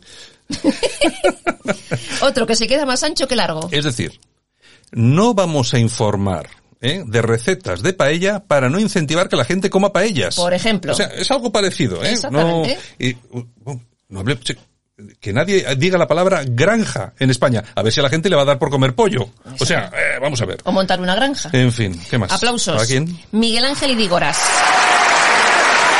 Bueno, un idígora, un idígora suyo, yo. Pues mira, este es el corresponsal de televisión en Londres. Ah, sí, hombre, que este a lo bueno, mejor este. igual, igual lo han echado ya. Sí, Por- no, ya sí, sí, se acabó, sí. Porque ha dicho, por lo visto el servicio público es que el programa de Cintora se emita sin interrupción para hablar únicamente del rey, emérito, de Vox y de neonazis. Efectivamente, y tiene toda la razón. Claro que sí. Es un, es- vamos a ver, a toda la gente independiente en televisión española o que tenía cierta vinculación con, eh, con, eh, con la derecha, con el PP y tal y cual. Oye, se la han fulminado sin ningún tipo de escrúpulos. Sí, sí. ¿Os acordáis cuando estos de Podemos y de Izquierda Unida y del PSOE iban a la televisión cuando estaba el gobierno del partido PP? Iban todos con sus lacitos, aquellos lazos, ¿de qué color eran? ¿Negros o...? De todos colores No, sí, tenido, bueno. ¿eh? Diciendo pues que se censuraba en televisión. ¿Dónde están ahora los trabajadores de televisión española? dónde están los lacitos? ¿Dó- ¿Dónde estáis, caraduras, paniaguados? Claro. Sois todos unos paniaguados. Tenéis de periodista lo mismo yo de- que yo de carpintero. Que, O no, sea, que, no nada. sé, que no sé ni clavar un clavo. O sea, imagínate tú lo que tenéis de periodistas. Sin Ay, vergüenzas. Es que es, señor, es una señor. cosa horrible. Bueno, pues fin. nada, aquí hemos acabado. Vale. Aquí hemos acabado, señores. ¡No se acabó! ¡No, señor! Yo también tengo algo que decir. A ver, eh, a, a Canarias en estos momentos, según arrojaban las cifras Caldacnur el, el 6 de diciembre. Hace unos días han llegado en torno a 21.000 inmigrantes ilegales. Si el gobierno nos dice que 7.000 están alojados en complejos turísticos y en, y en campamentos eh, militares, hay 14.000 eh, que en algún lado deben de estar. Si esos 14.000 eh, o, o pongamos más de 10.000, ¿no? Para no para no tomar los 14.000 han sido enviados a la península, pues estamos ante ante un escándalo. Pero es que si esos 14.000 están alojados también eh, a escondidas, eh, sin que nosotros, sin que se nos haya informado al respecto, pues estamos también ante ante otro escándalo, ¿no? Porque... Porque la música es puro placer. Radio Cadena. Y tal día como hoy del año 1967 fallece Otis Redding.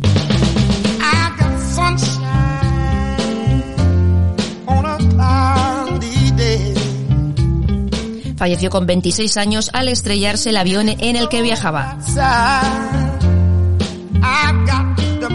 Cantante, compositor y productor fue uno de los grandes del show.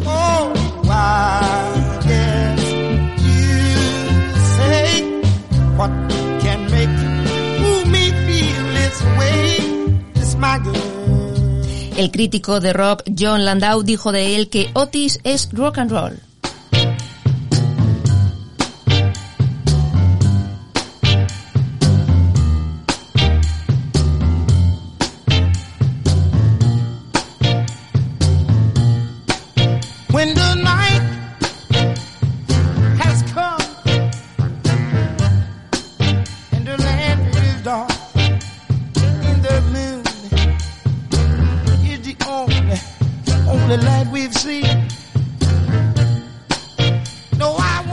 Algunas de sus canciones están consideradas como las mejores de la historia.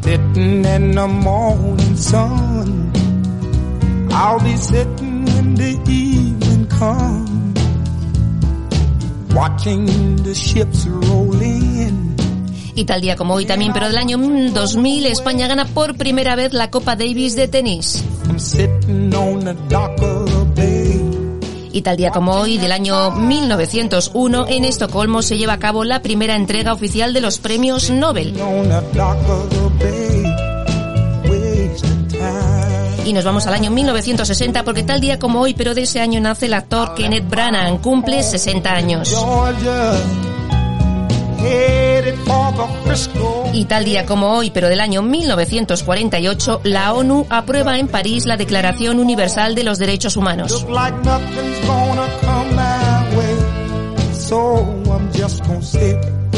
Maravilloso. Otis Redding. Y nosotros que nos despedimos aquí. Bueno, pues un besito muy grande y mañana más. Nosotros que continuamos con la información.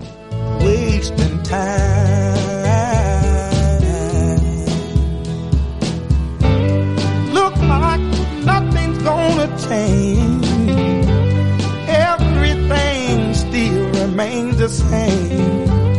I can't do what ten people tell me to do. So I guess I'll remain the same. Listen, sitting here resting my bones. And this loneliness won't leave me alone. Listen, 2,000 miles I roam just to make this dock my home. Now I'm just gonna sit at the watching the tide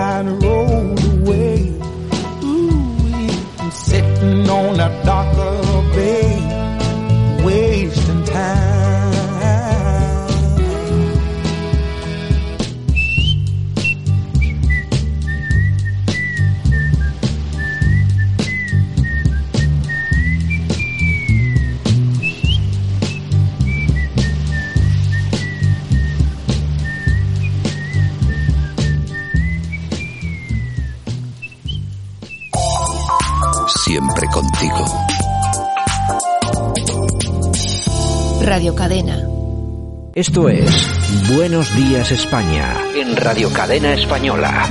Aquí te contamos lo que otros quizás no pueden contarte. Y esta mañana que nos vamos hasta Murcia, allí tenemos al profesor Sergio Fernández Riquelme. Don Sergio, buenos días, ¿qué tal? Buenos días, Santiago.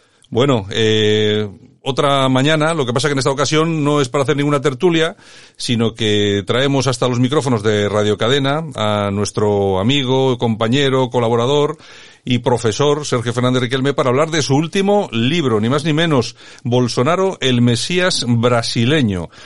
Bueno, eh, son palabras mayores, ¿no, Sergio? Sí, pero reflejan no solo su segundo nombre, él se llama Jair Mesías Bolsonaro, sino también eh, un fenómeno muy latinoamericano eh, de teología política, es decir, la influencia eh, que tiene la religión y especialmente las nuevas iglesias evangélicas neopentecostales en la política de todo el continente americano. Y en Brasil pues es un fenómeno muy fuerte. Las eh, asambleas de Dios, la Iglesia Universal de Cristo de Macedo que influyen decisivamente en muchos aspectos de la vida social y también de la vida política. Y se cree que o se está comprobando que ellos fueron un factor decisivo en la victoria de Bolsonaro y en muchos de sus eh, discursos, en muchas de sus proclamas, estos obispos eh, evangélicos eh, aluden a, a, Bolsonaro como el Mesías que va a salvar a Brasil del comunismo y de la pobreza, ni más ni menos.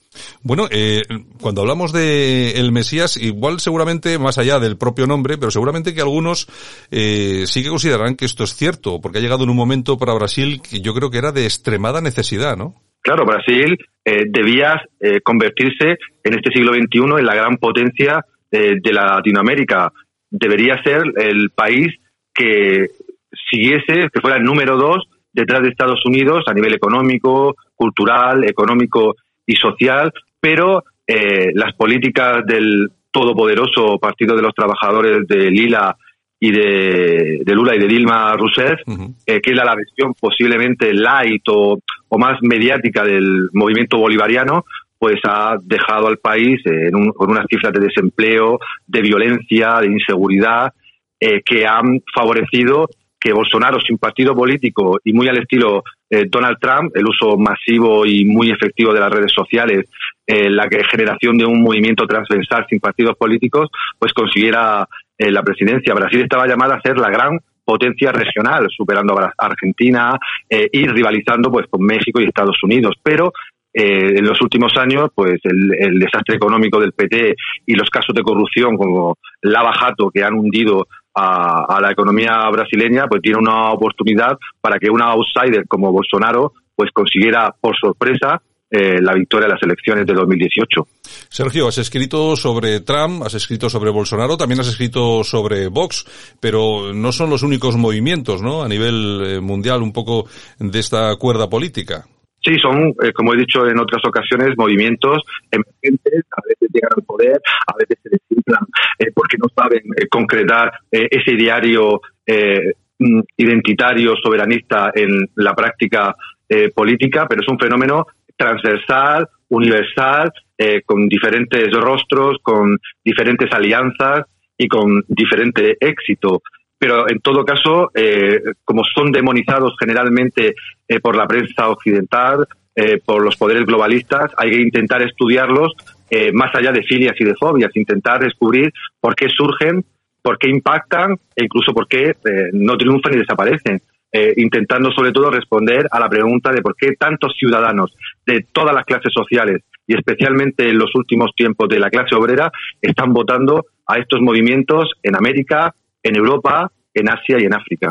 Escribir un libro sobre Bolsonaro era necesario porque más allá de Brasil quizá era una figura poco conocida y el movimiento político que encabeza era poco conocido en el resto del mundo, sobre todo en Europa y en España, en el que lógicamente España y Hispanoamérica lógicamente que va a ser el mercado de este de este nuevo libro que has puesto que has puesto ya a la venta, eh, era necesario simplemente para dar a conocer a este personaje que seguramente mucha gente ni conocía hasta hace cuatro días, como quien dice. Y si lo conocía, lo conocía en una versión como ha pasado con Trump, con Putin o con tantos otros líderes soberanistas e identitarios, eh, de una manera casi de caricatura, ¿no? Eh, sacando pues su helado más exa, eh, más polémico, sus exabruptos, eh, sus frases que las pueden encontrar todo el mundo en, en, Google, que son fuertes y son directas, pero más allá de esa fachada propiamente brasileña, muy ligada al mundo evangélico, al mundo militar del que él procede o al, mundo liberal económico que es muy influyente en el soberanismo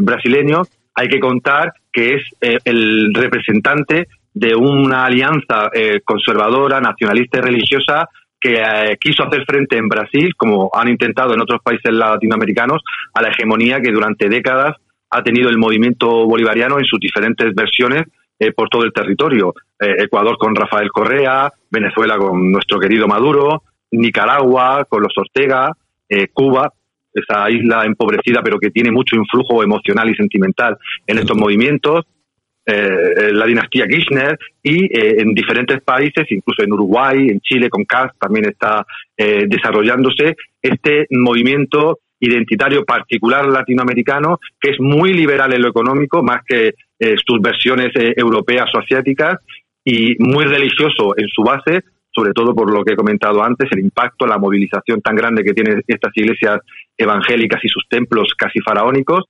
y también porque eh, responde a una idea de líder, como también pasa en la cultura política latinoamericana, por ejemplo, sin partido, porque como se puede comprobar en cualquier elección latinoamericana, exceptuando algún país muy concreto, la mayoría de formaciones políticas latinoamericanas son o muy recientes o cambian eh, continuamente o desaparecen por deserciones masivas de sus diputados y hay muy poquitos partidos, a excepción de los bolivarianos, eh, posiblemente que hayan creado estructuras eh, para eh, seguir el poder. Por esto, por eso estos outsiders desde Trump en, Norteamérica hasta Bolsonaro en Latinoamérica parten como outsiders, repito, mm, eh, de formaciones creadas solamente para hacer esas elecciones y además que no tienen una base real, sino que intentan aglutinar a cuantos más grupos, movimientos y formaciones puedan. ¿Cuál es el factor? Porque hay una, hay una cosa que está muy clara, ¿no? Todo el mundo que conozca un poco lo que es esto que llamamos nosotros eh, de forma muy habitual la nueva derecha, ¿no? A nivel mundial. El factor religioso siempre está presente en todos este tipo de partidos. Está presente en Vox en España, pues ahí tiene una presencia muy potente. Está presente en el Partido Republicano, por lo menos en el movimiento Trump. Pero la cuestión es que sí que tiene un componente religioso muy importante, ¿no? Toda la nueva derecha, eh, no solamente la brasileña, que es de la que estamos hablando, sino a nivel mundial, eh, ¿tiene ese componente religioso tan fuerte, tan potente, Sergio?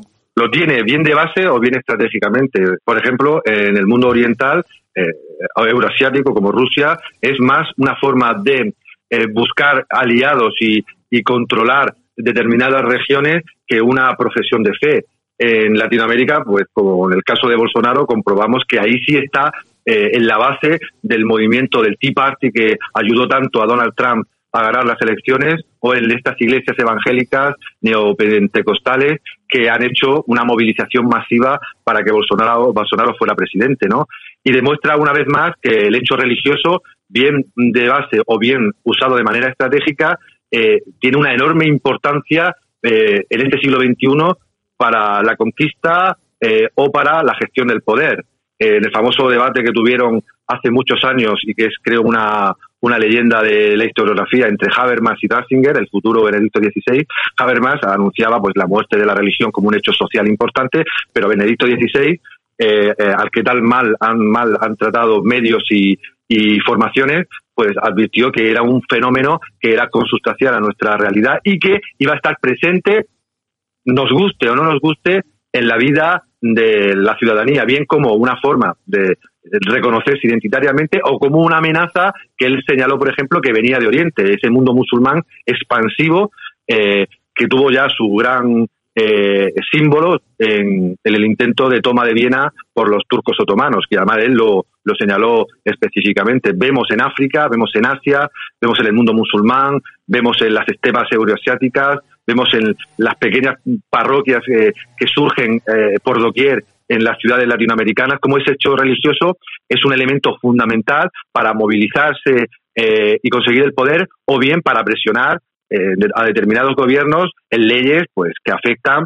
a la cosmovisión personal o colectiva de, una sociedad. La, defensa de la familia, la defensa de la vida, la defensa de la moral pública. en Latinoamérica, por ejemplo, tienen una enorme importancia se presiona a los partidos políticos o a los gobiernos desde bases religiosas para que esa legislación que atenta en teoría contra sus creencias sea abolida o sea temperada. Por tanto, es un hecho que ha demostrado eh, Bolsonaro, pero también hay que recordar que Trump eh, se acercó muchísimo, no sé si por fe propia o por estrategia, a esas bases del Tea Party, a, ese, eh, a esa religiosidad popular sureña o del Medio Oeste para conseguir el voto, ese voto que le dio a las elecciones en 2016 y a punto ha estado de darle en 2020.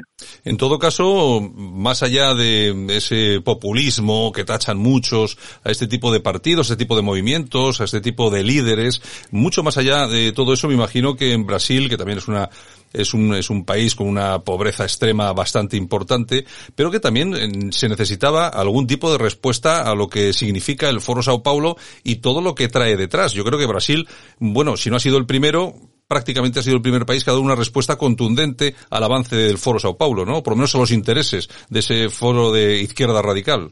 Y lo ha hecho en su propio terreno, lo ha hecho eh, apelando a las clases eh, y medias mm, desde el punto de vista identitario, ¿no? Eh, un nacionalismo, repito, transversal que recorre todas las regiones, que es votado por mm, electores de diferentes formaciones hay que recordar que estas elecciones electorales regionales que se han producido en las últimas semanas en Brasil han dado una victoria rotunda del centro derecha. Y los medios de comunicación, pues occidentales, españoles, eh, ponían como titular Bolsonaro ha fracasado, cuando Bolsonaro no tiene partido. Tiene una pequeña formación de referencia, pero no tiene partido. Y él prácticamente no apoya a nadie. Él se apoya, nunca mejor dicho, en esas formaciones, en su votante, no en las formaciones, en su votante para eh, ganar votos y, conseguir el, poder. Ha sido la primera gran respuesta. Hay otras que se han quedado posiblemente en nada. Eh, Duque en Colombia, pues creo que ha sido incapaz de proponer algo diferente. Eh, ha sido bastante globalista y por eso le han incendiado las calles. Lo mismo ha pasado con Piñera en, Chile, que tampoco ha sabido dar un discurso soberanista como Cast, el, la alternativa republicana y soberanista chilena. Y así pasa. Si no, al único que no le han incendiado las calles es a, nuestro amigo Bolsonaro, porque él tiene un discurso de eh, seguridad, de intervención militar si hace falta, sin pelos en la lengua, eh, a veces rayando ya lo que aquí denominaríamos discurso de odio, pero él directamente ha mostrado sus cartas, ha mostrado sus credenciales y ha mostrado sus medios y ha mm, evidenciado que hay una alternativa al foro de Sao Paulo, no desde el globalismo, y del miedo a lo que dirán los demás, sino desde posturas, como comprobamos en Bolsonaro, durísimas, firmes y no negociables. ¿Qué hay, qué hay en común entre Bolsonaro, Donald Trump y Santiago Abascal? Pues la verdad es que hay más. Ya sé, ya sé, que la pregunta es un poco complicada, pero bueno, en fin. hay bastante más semejanzas. ¿eh? ¿eh? los tres movimientos apelan eh, o por convicción personal o por estrategia política a las bases religiosas. Aquí eh, obviamente Vox se ha nutrido muchísimo de formaciones católicas, de movimientos católicos de base, eh, desde hazte oír eh, derecho a la vida o comunidades cristianas más tradicionalistas que han hecho de esa milicia ideológica en, las urnas y en, y en las calles. También son muy liberales en lo económico. Quizás el que menos sea Vox y el que más sea Bolsonaro. Bolsonaro es un liberal económico a ultranza, aunque tiene matices como la bolsa eh, que ha dado económica para los más necesitados en el coronavirus. Y eh, Trump, sorprendentemente, es, podríamos decir, la, la, versión más intermedia, aunque es el gran empresario, porque combina la libertad económica interna, la más libertaria posible casi en el mundo, con un proteccionismo muy calculado con los productos exteriores. Y en tercer lugar, también son los tres euroatlánticos. No sabemos si Vox, que tiene sectores más soberanistas y plurales en su interior, llegará algún día a acercarse al mundo oriental. Lo, mm, veremos con el paso del tiempo. Y finalmente, que eh, son líderes eh, que en el fondo estaban sin partido, porque Vox mm, surge también de la nada. Es un partido que cuando comenzó a bascar no tenía prácticamente implantación territorial eh, y los tres, por tanto, han usado con maestría, con inteligencia, las redes sociales para combatir en el mismo lugar donde el mundo globalista eh, ha intentado mantener su hegemonía, allí han prestado eh, campaña, porque han prestado lucha, porque recordemos que vos, cuando da el pelotazo, perdóname la expresión, en, las elecciones andaluzas, era un partido que no tenía prácticamente organización territorial, no tenían medios de comunicación afines eh, de gran importancia y se movieron como una asociación eh, ideológica en las, en las redes sociales, en WhatsApp y en los foros de Internet. y eso ha sido un instrumento que le sirvió a Trump primero, le sirvió después a Bolsonaro y creo que le puede servir muy bien a Vox. De todas formas, hay una cosa que hay que tener en cuenta. Efectivamente, yo creo que el primero en ir por esa senda del tema Internet, redes sociales, fue Trump, que lo utilizó muy bien. También lo ha utilizado muy bien Vox, también lo utilizó en su momento Bolsonaro. Pero eh, yo creo que el problema es que, claro, eh, quienes debían darse cuenta de todo esto se han dado cuenta y llega la censura, la censura en redes. Yo no sé qué va a ser de todo este tipo de partidos. Fíjate lo que ha sucedido ahora mismo con Trump en Estados Unidos que incluso teniendo sobre la mesa un fraude electoral, presunto fraude, quizá más que más que más que presunto seguramente, pero bueno, eh, los medios callan absolutamente, las redes sociales están absolutamente bloqueadas, estamos viendo en Twitter, por ejemplo, que cuando Trump eh, lanza un mensaje a través de Twitter hablando de las elecciones, Twitter lo acompaña siempre de un mensajito que dice este mensaje puede ser eh, una fake news, es, decir, las redes sociales al final se pueden convertir incluso en enemigas por el control que realizan los grandes medios y el, mundialismo en, sí, eh, ese control de las redes puede ir en contra de estos partidos. ¿Qué va a ser de estos partidos? sin las redes sociales, que han sido las muletas, las verdaderas muletas para que ascendieran, y qué es lo que va a pasar con ellos, en este caso con Bolsonaro, si miramos a Estados Unidos, fíjate lo que ha pasado, qué pasará con Bolsonaro, eh, será reelegido y qué pasará también con Abascal, ¿no? ¿Conseguirá ese sorpaso al Partido Popular teniendo en cuenta que las redes sociales no es que estén en contra ahora mismo, pero estoy casi convencido de que se van a poner en contra? Tu análisis es magnífico, claro y contundente. ¿Qué va a pasar después del éxito en las redes sociales, de presentarse como antisistemas, como outsiders? Eh, el gran problema es ese, pasar de la calle o pasar de la calle virtual, pasar de la denuncia, de la reivindicación, de la protesta a la organización. Es el paso que han dado muchos movimientos, por ejemplo en Italia, eh, lo han dado también en Polonia, lo han dado en Hungría, lo han dado en otros lugares del mundo y Trump creo que ya lo señaló, ya lo señalé en este mismo programa, el gran defecto que tuvo Trump es apostarlo todo eh, otra vez a su figura mediática, polémica y al uso masivo de las redes sociales. Pero claro, el enemigo, como diría Smith, el enemigo aprendió muy bien cómo se movían, y tú lo has señalado perfectamente, cómo se movían estos grupos de apoyo, estas campañas mediáticas en, las redes sociales y por eso comenzaron una campaña de censura, de bloqueo, creo que sin parangón, eh, desde que comenzó el mundo de las redes sociales a nivel de masas, ¿no? Aprendieron y han intentado cortarle las alas a estos eh, movimientos, incluso como hemos visto, cortando un, discurso en directo del mismísimo presidente de los Estados Unidos de Norteamérica. Y la clave, a mi juicio, viendo un poco la historia política y, su derivación en el análisis de la ciencia política, es cómo se pasa de la calle, cómo se pasa de la red, cómo se pasa de la protesta a algo mucho más serio que intente controlar el poder, cambiar el poder y legitimar el poder a través de las redes sociales hemos visto que hay países como Polonia, Hungría, algún país balcánico o la misma Rusia eh, que han aprendido que mm, está muy bien controlar, difundir eh, un mensaje antiprotesta, pero una vez que llegan al poder deben usar los mismos medios de legitimación y de control que usa el enemigo. Así de claro, aprender que si los enemigos te censuran, tú tienes que hacer lo mismo. Si los enemigos te bloquean, tú tienes que hacer lo mismo. Si tus enemigos eh, hacen campañas sistemáticas para echarte del poder, tú tienes que hacer lo mismo. En una guerra, como todos sabemos, eh, hay dos bandos. Uno se legitima moralmente diciendo que no es guerra, que es eh, defensa de la libertad de expresión, de la verdad, de mil cosas que quedan muy bien, pero en el fondo es la censura del enemigo político que te puede quitar el poder o que puede hacer que tus votantes se den cuenta de verdades que a lo mejor tú intentas ocultar. Y en este caso hay movimientos políticos que se han dado cuenta cuando llegan al poder o están muy cerca de ellos, ya ha pasado a Salvini ahora, que estuvo muy cerca del poder y está pasando, intentando pasar de la calle, de la protesta, de la imagen continua, a algo más serio que una vez que les permitan llegar al poder, utilicen los mismos instrumentos que utilizan quienes tienen ahora mismo el poder, que son en muchos países los globalistas.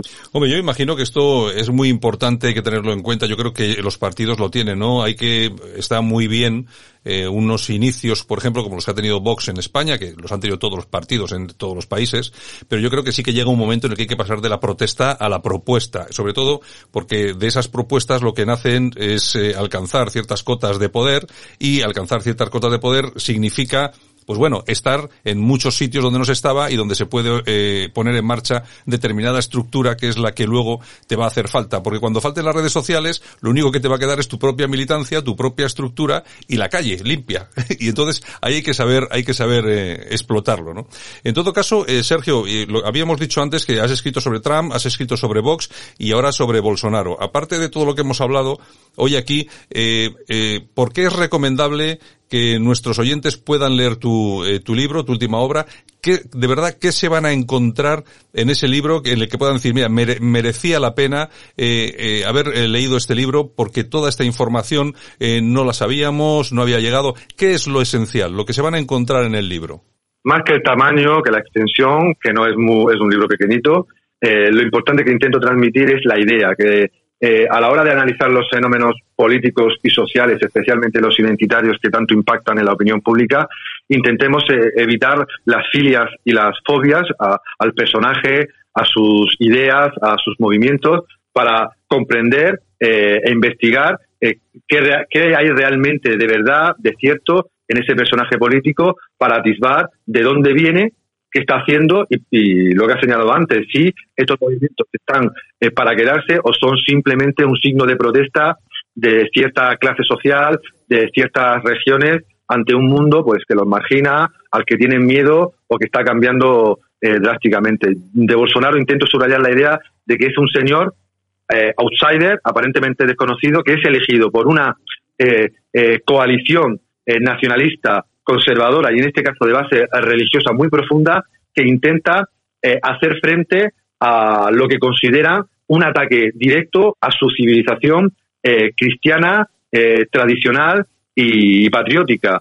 Es un alegato, y lo demuestran todos los días en las redes sociales, un alegato último contra el nuevo comunismo que identifican con la ideología de género, las políticas de diversidad, la intolerancia con, con el intolerante supuestamente, y ahí es donde intento explicar y poner la figura de Bolsonaro.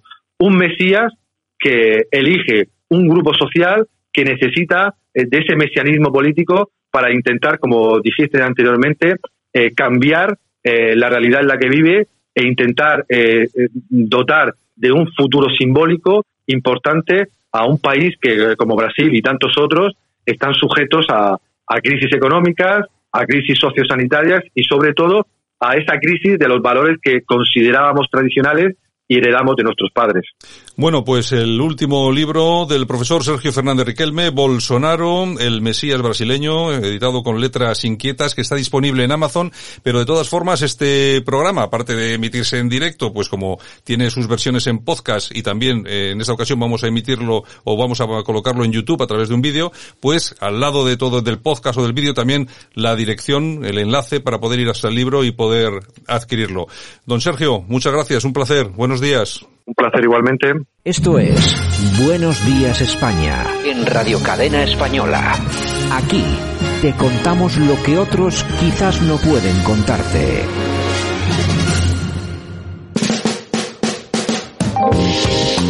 Porque la música es puro placer. Radio Cadena. Escuchas Buenos Días España. Aquí no nos callamos. Hasta Madrid que nos vamos. Ahí está don Santiago Casero. Buenos días, don Santiago. Buenos días. Eh, ¿Qué tal por Madrid? ¿Todo bien, no? Todo bien, de momento controlado. Yo siempre os pregunto por Madrid, porque no, porque como estáis bajo ataque permanente, se os quiere, os quieren cerrar y no sé exactamente qué os quieren hacer, igual subiros a Paracuellos otra vez, ya, cualquier cosa, ¿eh? Hay que tener cuidado, Santiago. Sí, sí, bueno, no hay, no hay problema. Si nos van a llevar en autobuses que no sean contaminantes. Don Guillermo Rocafort, eh, buenos días, profesor. Muy buenos días. Oye, Un que- placer estar otra vez en las ondas. Oye, eh, Guillermo, que no- esto que no, esto ahora puede ser- sonar a broma, pero igual dentro de, de un tiempo no muy lejano, igual lo de Paracuellos vuelve a ser real, ¿eh? Pues sí, la verdad es que sí, tal y como se están poniendo las cosas, eh, es verdaderamente dramática la situación, porque, digamos, no hay control a la violencia de las izquierdas en España, y más ahora que manda la ETA.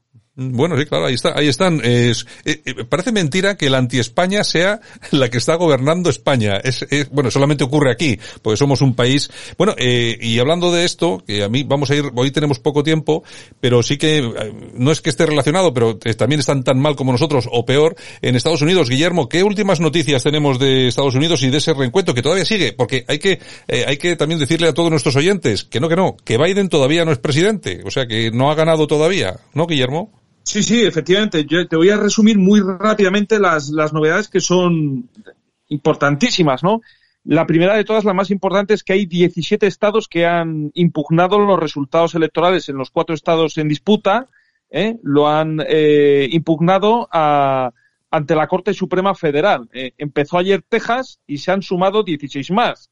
De momento son 17 estados, o sea, esto ya no es un recursito en una corte, vamos a decir, de pueblo o de un condado. Esto es que ya 17 estados están impugnando, ¿no? Los motivos de impugnación rápidamente son dos. Básicamente lo que dicen es que, digamos, eh, en los cuatro estados afectados no se han aplicado las mismas normas electorales. ¿eh? Eh, el ejemplo lo tenemos el caso del condado de Wayne, en Michigan, donde no se permitió el acceso a los observadores republicanos, mientras que en el resto de condados de Michigan sí que se les admitió. Entonces hay un trato no equitativo, digamos, eh, y eso es un tema constitucional. Además, hay que remarcar que esto es lo que le sirvió a George Bush hijo para ganar eh, eh, la, las elecciones del 2000 contra, contra Al Gore. Contra ¿no? Al Gore, sí. Efectivamente. Y, y luego, por otra parte, vamos a ver, hay, hay un eh, caso eh, curioso del condado de Coffee, en Georgia, donde, digamos, los, lo- los propias autoridades electorales dijeron que no podían certificar, digamos, eh, eh, los resultados, dado que las máquinas Dominion, según palabras literales de ellos, eh, de Georgia, son un poco brutos, que eran para tirarlas al, al río, ¿no? Así tal cual, ¿no? Por otra parte, 27 representantes republicanos, ¿eh? en el co- congresistas, han solicitado al fiscal general que nombre un fiscal especial para, eh, digamos, eh, analizar el, el pucherazo electoral, ¿no? Lo cual es verdaderamente significativo, ¿no? Y entonces, vamos, son eh, cuestiones. Ah, y otra importantísima, otro motivo de- de- de- del recurso a la Corte Suprema es que, digamos, en estos cuatro estados que son los eh, demandados, no se han respetado las normas electorales estatales. En el caso, por ejemplo, de Pensilvania, las normas eh, eh, estatales no permitían, digamos, eh, recibir más eh, votos una vez cerrada el día del proceso electoral, ¿no? Bueno, pues ahí, digamos, las autoridades administrativas y judiciales ampliaron con la excusita del COVID, ¿eh? Eh, que esto parece que sirve para todo, ampliaron, digamos, el plazo de tres días después de las elecciones. ¿Qué significa esto? Pues que, eh, digamos, estamos ahora mismo en un en, en- en la cresta de la ola de la impugnación y, desde luego, a mí me parecería para abrir todos los telediarios en España, especialmente la sexta y el programa de Mamen Mendizábal, ¿eh? que nos ha dado una matraca esta tarde con el tema, eh, ayer por la tarde, con el tema del Pazo y Medidas. Pues nada, ahí, ahí estamos. La, la prensa pues omite eh, estas noticias en España, menos mal que gracias a ti pues podemos eh, trasladarlas a los españoles. Bueno, pues yo lo que a mí lo que siempre me gusta recalcar que no, que Biden todavía no ha ganado las elecciones, no es presidente. Hombre, el tío sí que se, se está liando a nombrar eh, secretario de Estado de no sé qué tal. No puede, no, no puede nombrar nada porque porque no, porque no ha ganado las elecciones. Así que es todo una trola. Hombre, yo tampoco digo que vaya a ganar Trump porque la maquinaria está en marcha y es muy difícil frente a todo este a todo este sistema. Pero bueno, en fin, ahí está, están peleando, así que todavía que no se den por ganadores, que todo ha habido cosas cosas más raras que se han visto. Bueno, y como tenemos muy poquito tiempo, eh, Santiago, sí que me gustaría que nos comentases, nos dieras tu opinión, que siempre sobre esto es importante, sobre un tema del que se viene comentando bastante. Y bueno, unos en defensa, otros en ataque cerrado. Yo me imagino por dónde vas a ir tú. Estoy hablando del rey emérito que ha presentado ante Hacienda una declaración eh, eh, y ha abonado 678.393,72 euros. Que a mí, el, más que el titular en sí, lo que me llama la atención es que el rey con esto reconoce que ha defraudado Hacienda, ¿no?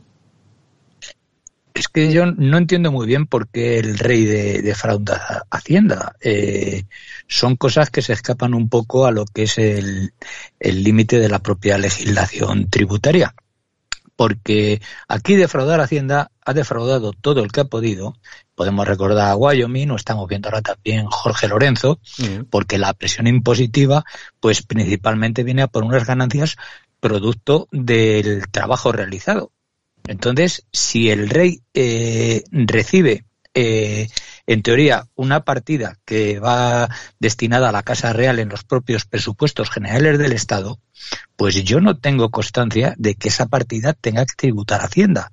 Entonces, ¿por qué tributa Hacienda?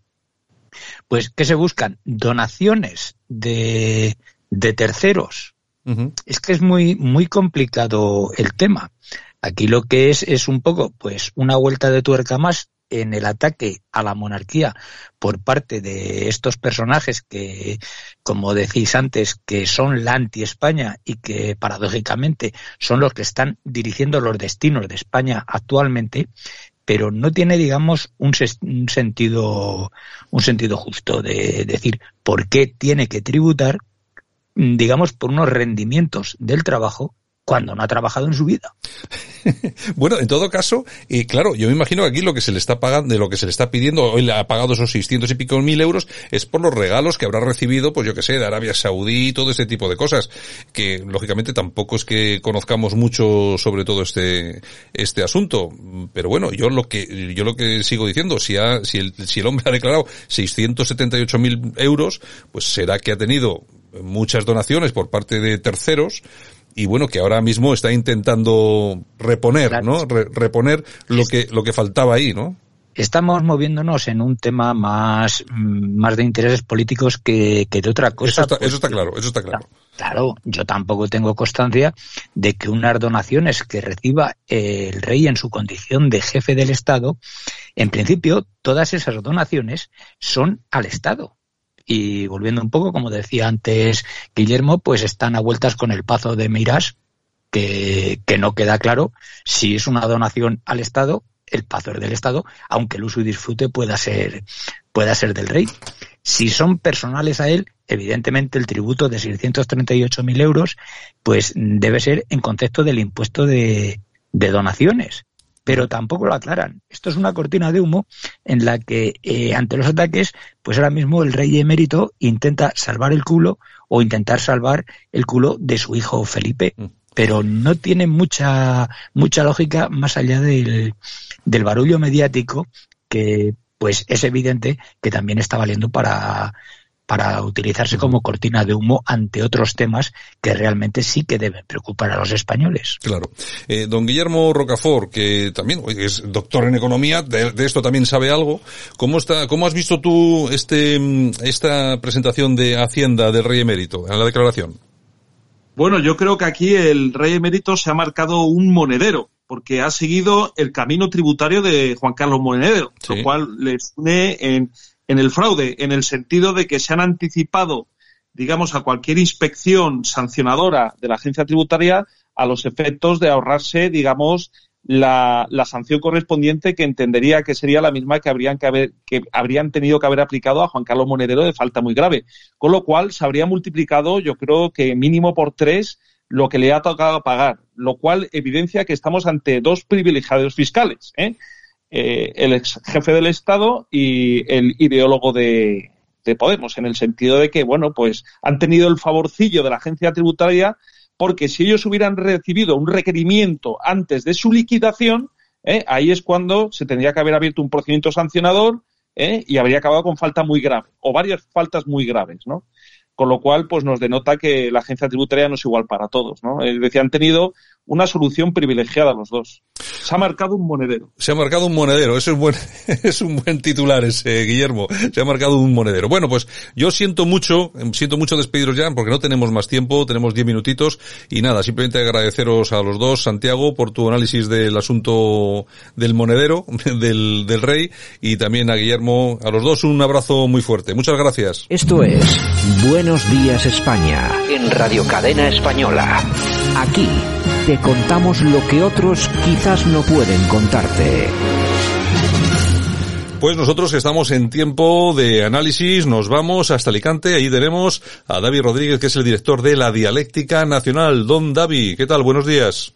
Hola, buenos días, Santiago. ¿Qué tal estás? Pues estupendamente. Bueno, por la mañana madrugando, que son las cosas que tiene el, este tipo de asunto, pero aparte de eso, todo bien. Tú también, ¿no? Sí, como siempre, como siempre. Bueno, eh, nada, eh, don Debbie, que hemos tenido noticias últimamente de algún nombramiento, bueno, por lo menos, no, vamos, no nombramiento, porque sí ha habido nombramientos en Podemos en la Comunidad de Madrid, que vamos a hablar también de, de este señor, de un poco de su pasado, que no es porque haya militado en algún partido raro ni nada, sino porque tiene un pasado realmente violento, y bueno, que también hay otros casos en el Partido Socialista, incluso tenemos por ahí un diputado, yo creo que es el único diputado de color que tiene el PSOE, de color negro, me refiero. Y, pero bueno, que el, Partido Socialista también está acostumbrado a estas cosas de la violencia, ¿no? Ha sido el único partido en España que ha mantenido en un cargo de presidente a el señor Eguiguren, que fue condenado en firme por eh, pegar a su mujer, por arrearle paraguazos. Pero bueno, esto no es, no es algo eh, aislado, ¿no, Debbie? Esto es algo ya bastante corriente, común dentro de la izquierda. Sí, eh, muy corriente. Eh, aquí tenemos a, a Luc André Diouf, además con apellido, un apellido francés, eh, de, de, de, ex colonias francesas de, de África, que pateó a un anciano, o sea, supuestamente le dice porque que ha sufrido unos insultos racistas y que por eso pateó al anciano, o sea, pero lo dejó tan herido que ha tenido, bueno, ha sido condenado a más de un año y medio de, de cárcel, ¿no?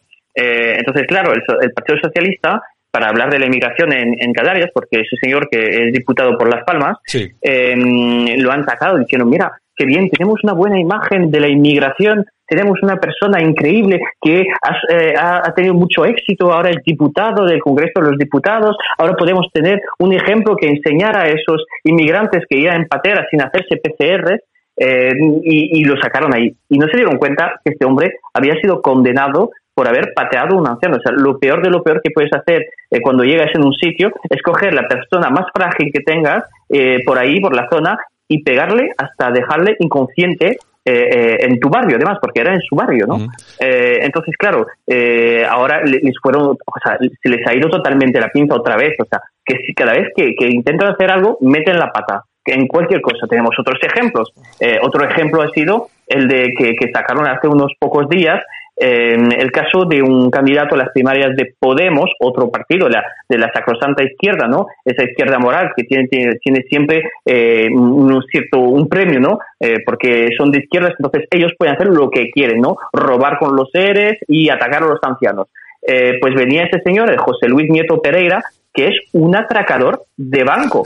O ha sido condenado a cinco años de cárcel cinco años, o sea, no medio año, seis meses, o sea, no sé por, si, si es porque les tiene tanto aprecio a la, casa de papel que han tenido que ir a buscar un atracador de banco, robo con violencia y intimidación. O sea, no es que ha entrado, ha visto ahí 100 euros, ha cogido, no, robo con violencia y intimidación. Y fue elegido en primarias portavoz de Podemos en Madrid. O sea, formidable. Ya sabían que nos robaban a, nosotros. Ahora ya se sabe que también robaban a los bancos, ¿no? O sea, es que es increíble. Esa izquierda moral pues no deja de dar sopesa. Bueno, y, no hay que perder tampoco de vista lo que también ocurrió hace unas semanas en Valencia. En el, el dirigente del Partido Socialista, un dirigente del Partido Socialista Valenciano, era condenado por tener y por distribuir también eh, vídeos y fotografías de personas abusando sexualmente de bebés. Ha sido condenado ahora, creo que ha sido a cuatro años, que tampoco es el único. También hemos tenido casos de ese tipo, eh, además del PSOE, los hemos tenido en, en Podemos, incluso alguno también cargo electo. Sí, claro. Eh, vamos a ver. Bueno, primero tenemos el caso de Echenique. Y a mí me gusta este ah, caso, que Pablo Echenique, otro, otro inmigrante que viene a España y que además de robar la seguridad social no le da de baja a su trabajador y después dice que los malos son las grandes empresas y las multinacionales, que también es verdad, pero eh, si quieres eh, darle el ejemplo, creo que cuando eres un político lo primero es dar el ejemplo, ¿no? Y, bien, no lo ha dado, ¿no? Ese joven de, de Valencia es que ha distribuido material pedopornográfico eh, eso es increíble, ¿no? O sea, mm, no sé, es que, es que no sé lo que hace el Partido Socialista. no encuentra a nadie que quiera estar en la lista del PSOE y encuentra siempre a la gente más rara que hay, ¿no? Eh, también, eh, no sé si te acuerdas de otro caso que de, ese joven de la juventud del PSOE que violó a una joven durante un congreso de las juventudes del PSOE. Sí. O sea, es que, eh, es que estamos, estamos en, en, en un mundo increíble y después nos viene a decir a nosotros Sí, pero tú, cuando tenías 16 años, has leído un libro de la nueva derecha americana, entonces eres un nazi. Y dices, no, o sea, no, yo he leído un libro porque me interesaba leer un libro y punto. Ellos pueden cometer agresiones, eh, violaciones, eh, distribuir el material pedopornográfico, eh, patear a un anciano, atracar un banco, pero nosotros somos lo peor de lo peor, ¿no? O sea, nosotros sí que tenemos que, estar en el infierno hasta el final de los tiempos. Bueno, tú fíjate cómo son las cosas. El otro día veíamos un programa de estos de salvados en la sexta dedicado a la, como no sé si se titulaba la gran familia de Vox o una cosa así, en la que se sacaba, pues bueno, que Vox que había estado a Bascal en alguna reunión en el, en el CIPAC ahí en Estados Unidos y que tenía relación con la Meloni. Bueno, no sé, las cosas en política básicamente las normales, ¿no? Bueno, de eso hicieron un programa enorme, eh, bueno, eh, la extrema derecha, peligrosísimo y tal y cual, que ya me contarás tú a mí que tiene, que tiene que ver eh, Vox con la extrema derecha, es decir, nada, pero son capaces de hacer un gran programa con eso, pero de todo esto que acabamos de comentar, de todas estas agresiones, condenas, etcétera, no se, no se comenta absolutamente nada. Hay que recordar, hay que recordar que el, personaje chileno que asesinó a Lainez en Zaragoza por llevar unos eh, tirantes con la bandera de España era un elemento que gozaba de todas las prebendas de la izquierda, ya había dejado tetrapléjico a un policía municipal en Barcelona, gozaba de todas las prebendas, incluso la izquierda hizo un documental, un reportaje, una especie de película sobre este tipo, ensalzándolo, y fíjate dónde estamos. Menos mal que se ha repetido el juicio, porque en el primero el tío encima casi se salía, bueno, pues eh, con una condena mínima. Claro, el, el, Rodrigo Lanza se llama. Eh, sí. Rodrigo Lanza había dejado tetrapléjico, creo que era un mozo de escuadra. Eh, o, o, o, no, no me municipal, o municipal, no sé, pero bueno, da igual. O, alguien municipal, y claro, ha asesinado a un hombre, a Lené, por, por, por, el mero hecho de llevar tirantes con los colores de España. Uh -huh. que, es que es, es, es, otro mundo, ¿no? Y claro, siempre hay detrás una justificación diciendo, sí, pero es que su padre eh, le, dio demasiados golpes cuando era pequeño, entonces pues ha salido mal, pero es buen chico, trabajaba y saludaba a la gente en el barrio. O sea, ese ejemplo además que se encuentra en todos los casos de terrorismo que tenemos en Europa diciendo, Sí, pero es, es, islamista, pero es que viene de un país que ha sido colonizado. Entonces, pobrecín, pues claro, ha matado a 200 personas, pero bueno, era simpático, iba a ver el fútbol con los amigos y se tomaba unas cuantas cañas, ¿no? Era un chaval muy bueno, pero al contrario, lo que hace la izquierda siempre es utilizar lo que se llama la reducción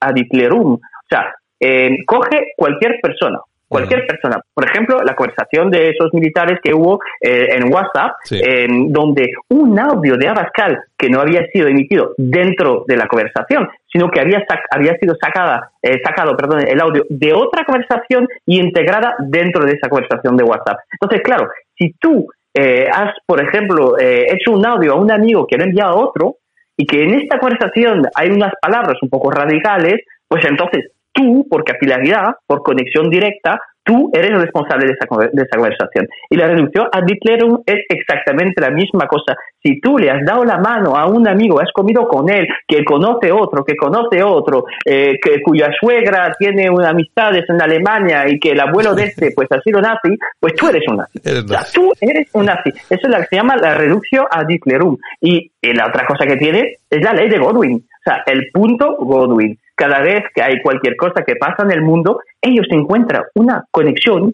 o con el fascismo italiano o con, con Hitler. O sea, básicamente, tú cualquier cosa que puedas hacer, sí, pero es que llevabas una camisa roja. Ah, entonces eres nazi. Vale, por llevar una camisa roja. Sí, claro, porque el rojo es la color de la bandera nazi, ¿no? Y claro, es, es, que es increíble, pero tú si tienes que decirle que Rodrigo Lanza es un asesino que no se puede justificar nunca, nunca, nunca el asesinato, sea de, la Inés o sea la de Paracuellos, pues claro, tú eres otra vez, eres un radical, eres un radical.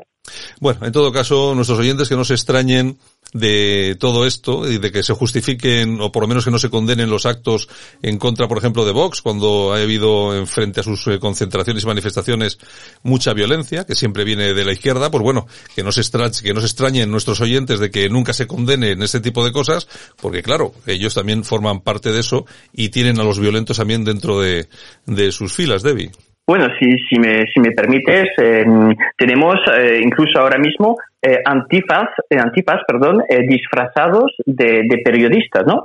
Eh, se les ve ahora a gente como Antonio Maestre, que parece más presentable, o sea, Maestre parece un, tío incluso normal, ¿no? Eh, bueno, es periodista en la sexta, eh, o lo sí. fue, eh, o sea, que normal no del todo, pero bueno, eh, parece ser. Pero ahora usan a gente, por ejemplo, como la gente de La Marea, eh, como gente como eh, Miquel Iceta, que es un antifascista conocido y que interviene de vez en cuando en esos programas, esos mismos programas de decir, la gran, la gran familia de Vox, como si fuera unos expertos cuando realmente no lo son. ¿Qué son? Son militantes disfrazados de periodistas que además cobran, cobran para insultar a los 3, 4 y dentro poco 8 millones de votantes de Vox todos los días.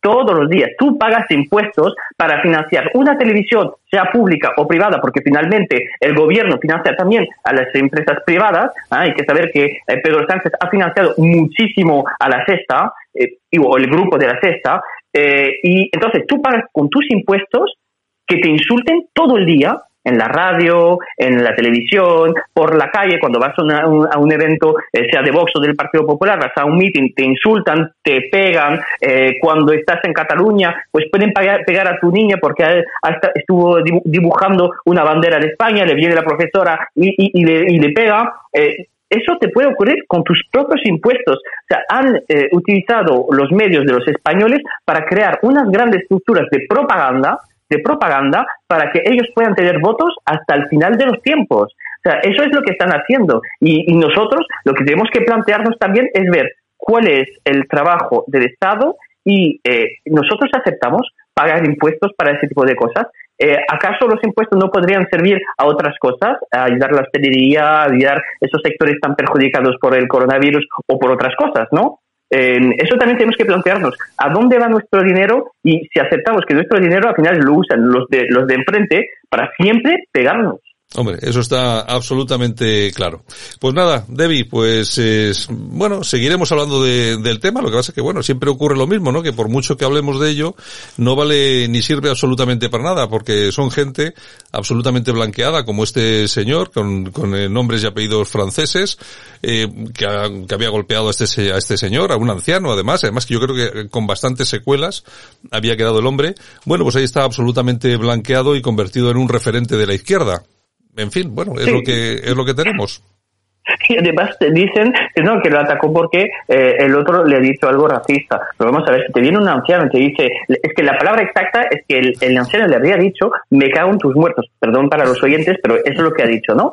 Eh, claro, si alguien te dice eso por la calle, tú te das la vuelta y le pegas hasta dejarlo inconsciente en el suelo. O sea, yo no, ¿eh? O sea, yo no hago claro. eso a un anciano ni queriendo, sea, sea lo más radical posible, sea sí. lo más violento. No, porque yo, no sé, pues me han intentado educar mis padres para no hacerlo. Para decir una cosa, el apellido y el nombre eh, tienen la coloración francesa, pero ese señor, eh, sea en Francia o en España, no se le debe admitir. Una persona que patea a un anciano si le has dado la posibilidad de, de, de, de, estar en tu territorio, lo coges y lo echas. Mm. O sea, sí, tú que, a tu país. Sí, que tú eres es, un delincuente, te vas. Sí, que esa es otra, que todavía no sabemos qué pinta este señor aquí después de haber cometido un delito como ese. En fin, bueno.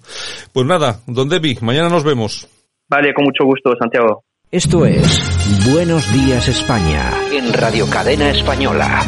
Aquí te contamos lo que otros quizás no pueden contarte.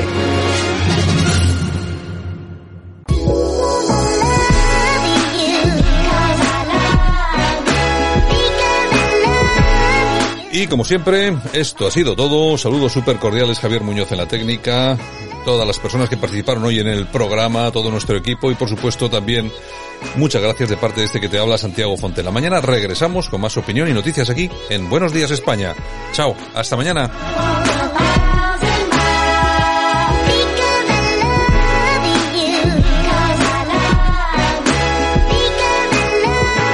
Porque Radio Cadena Española te ama.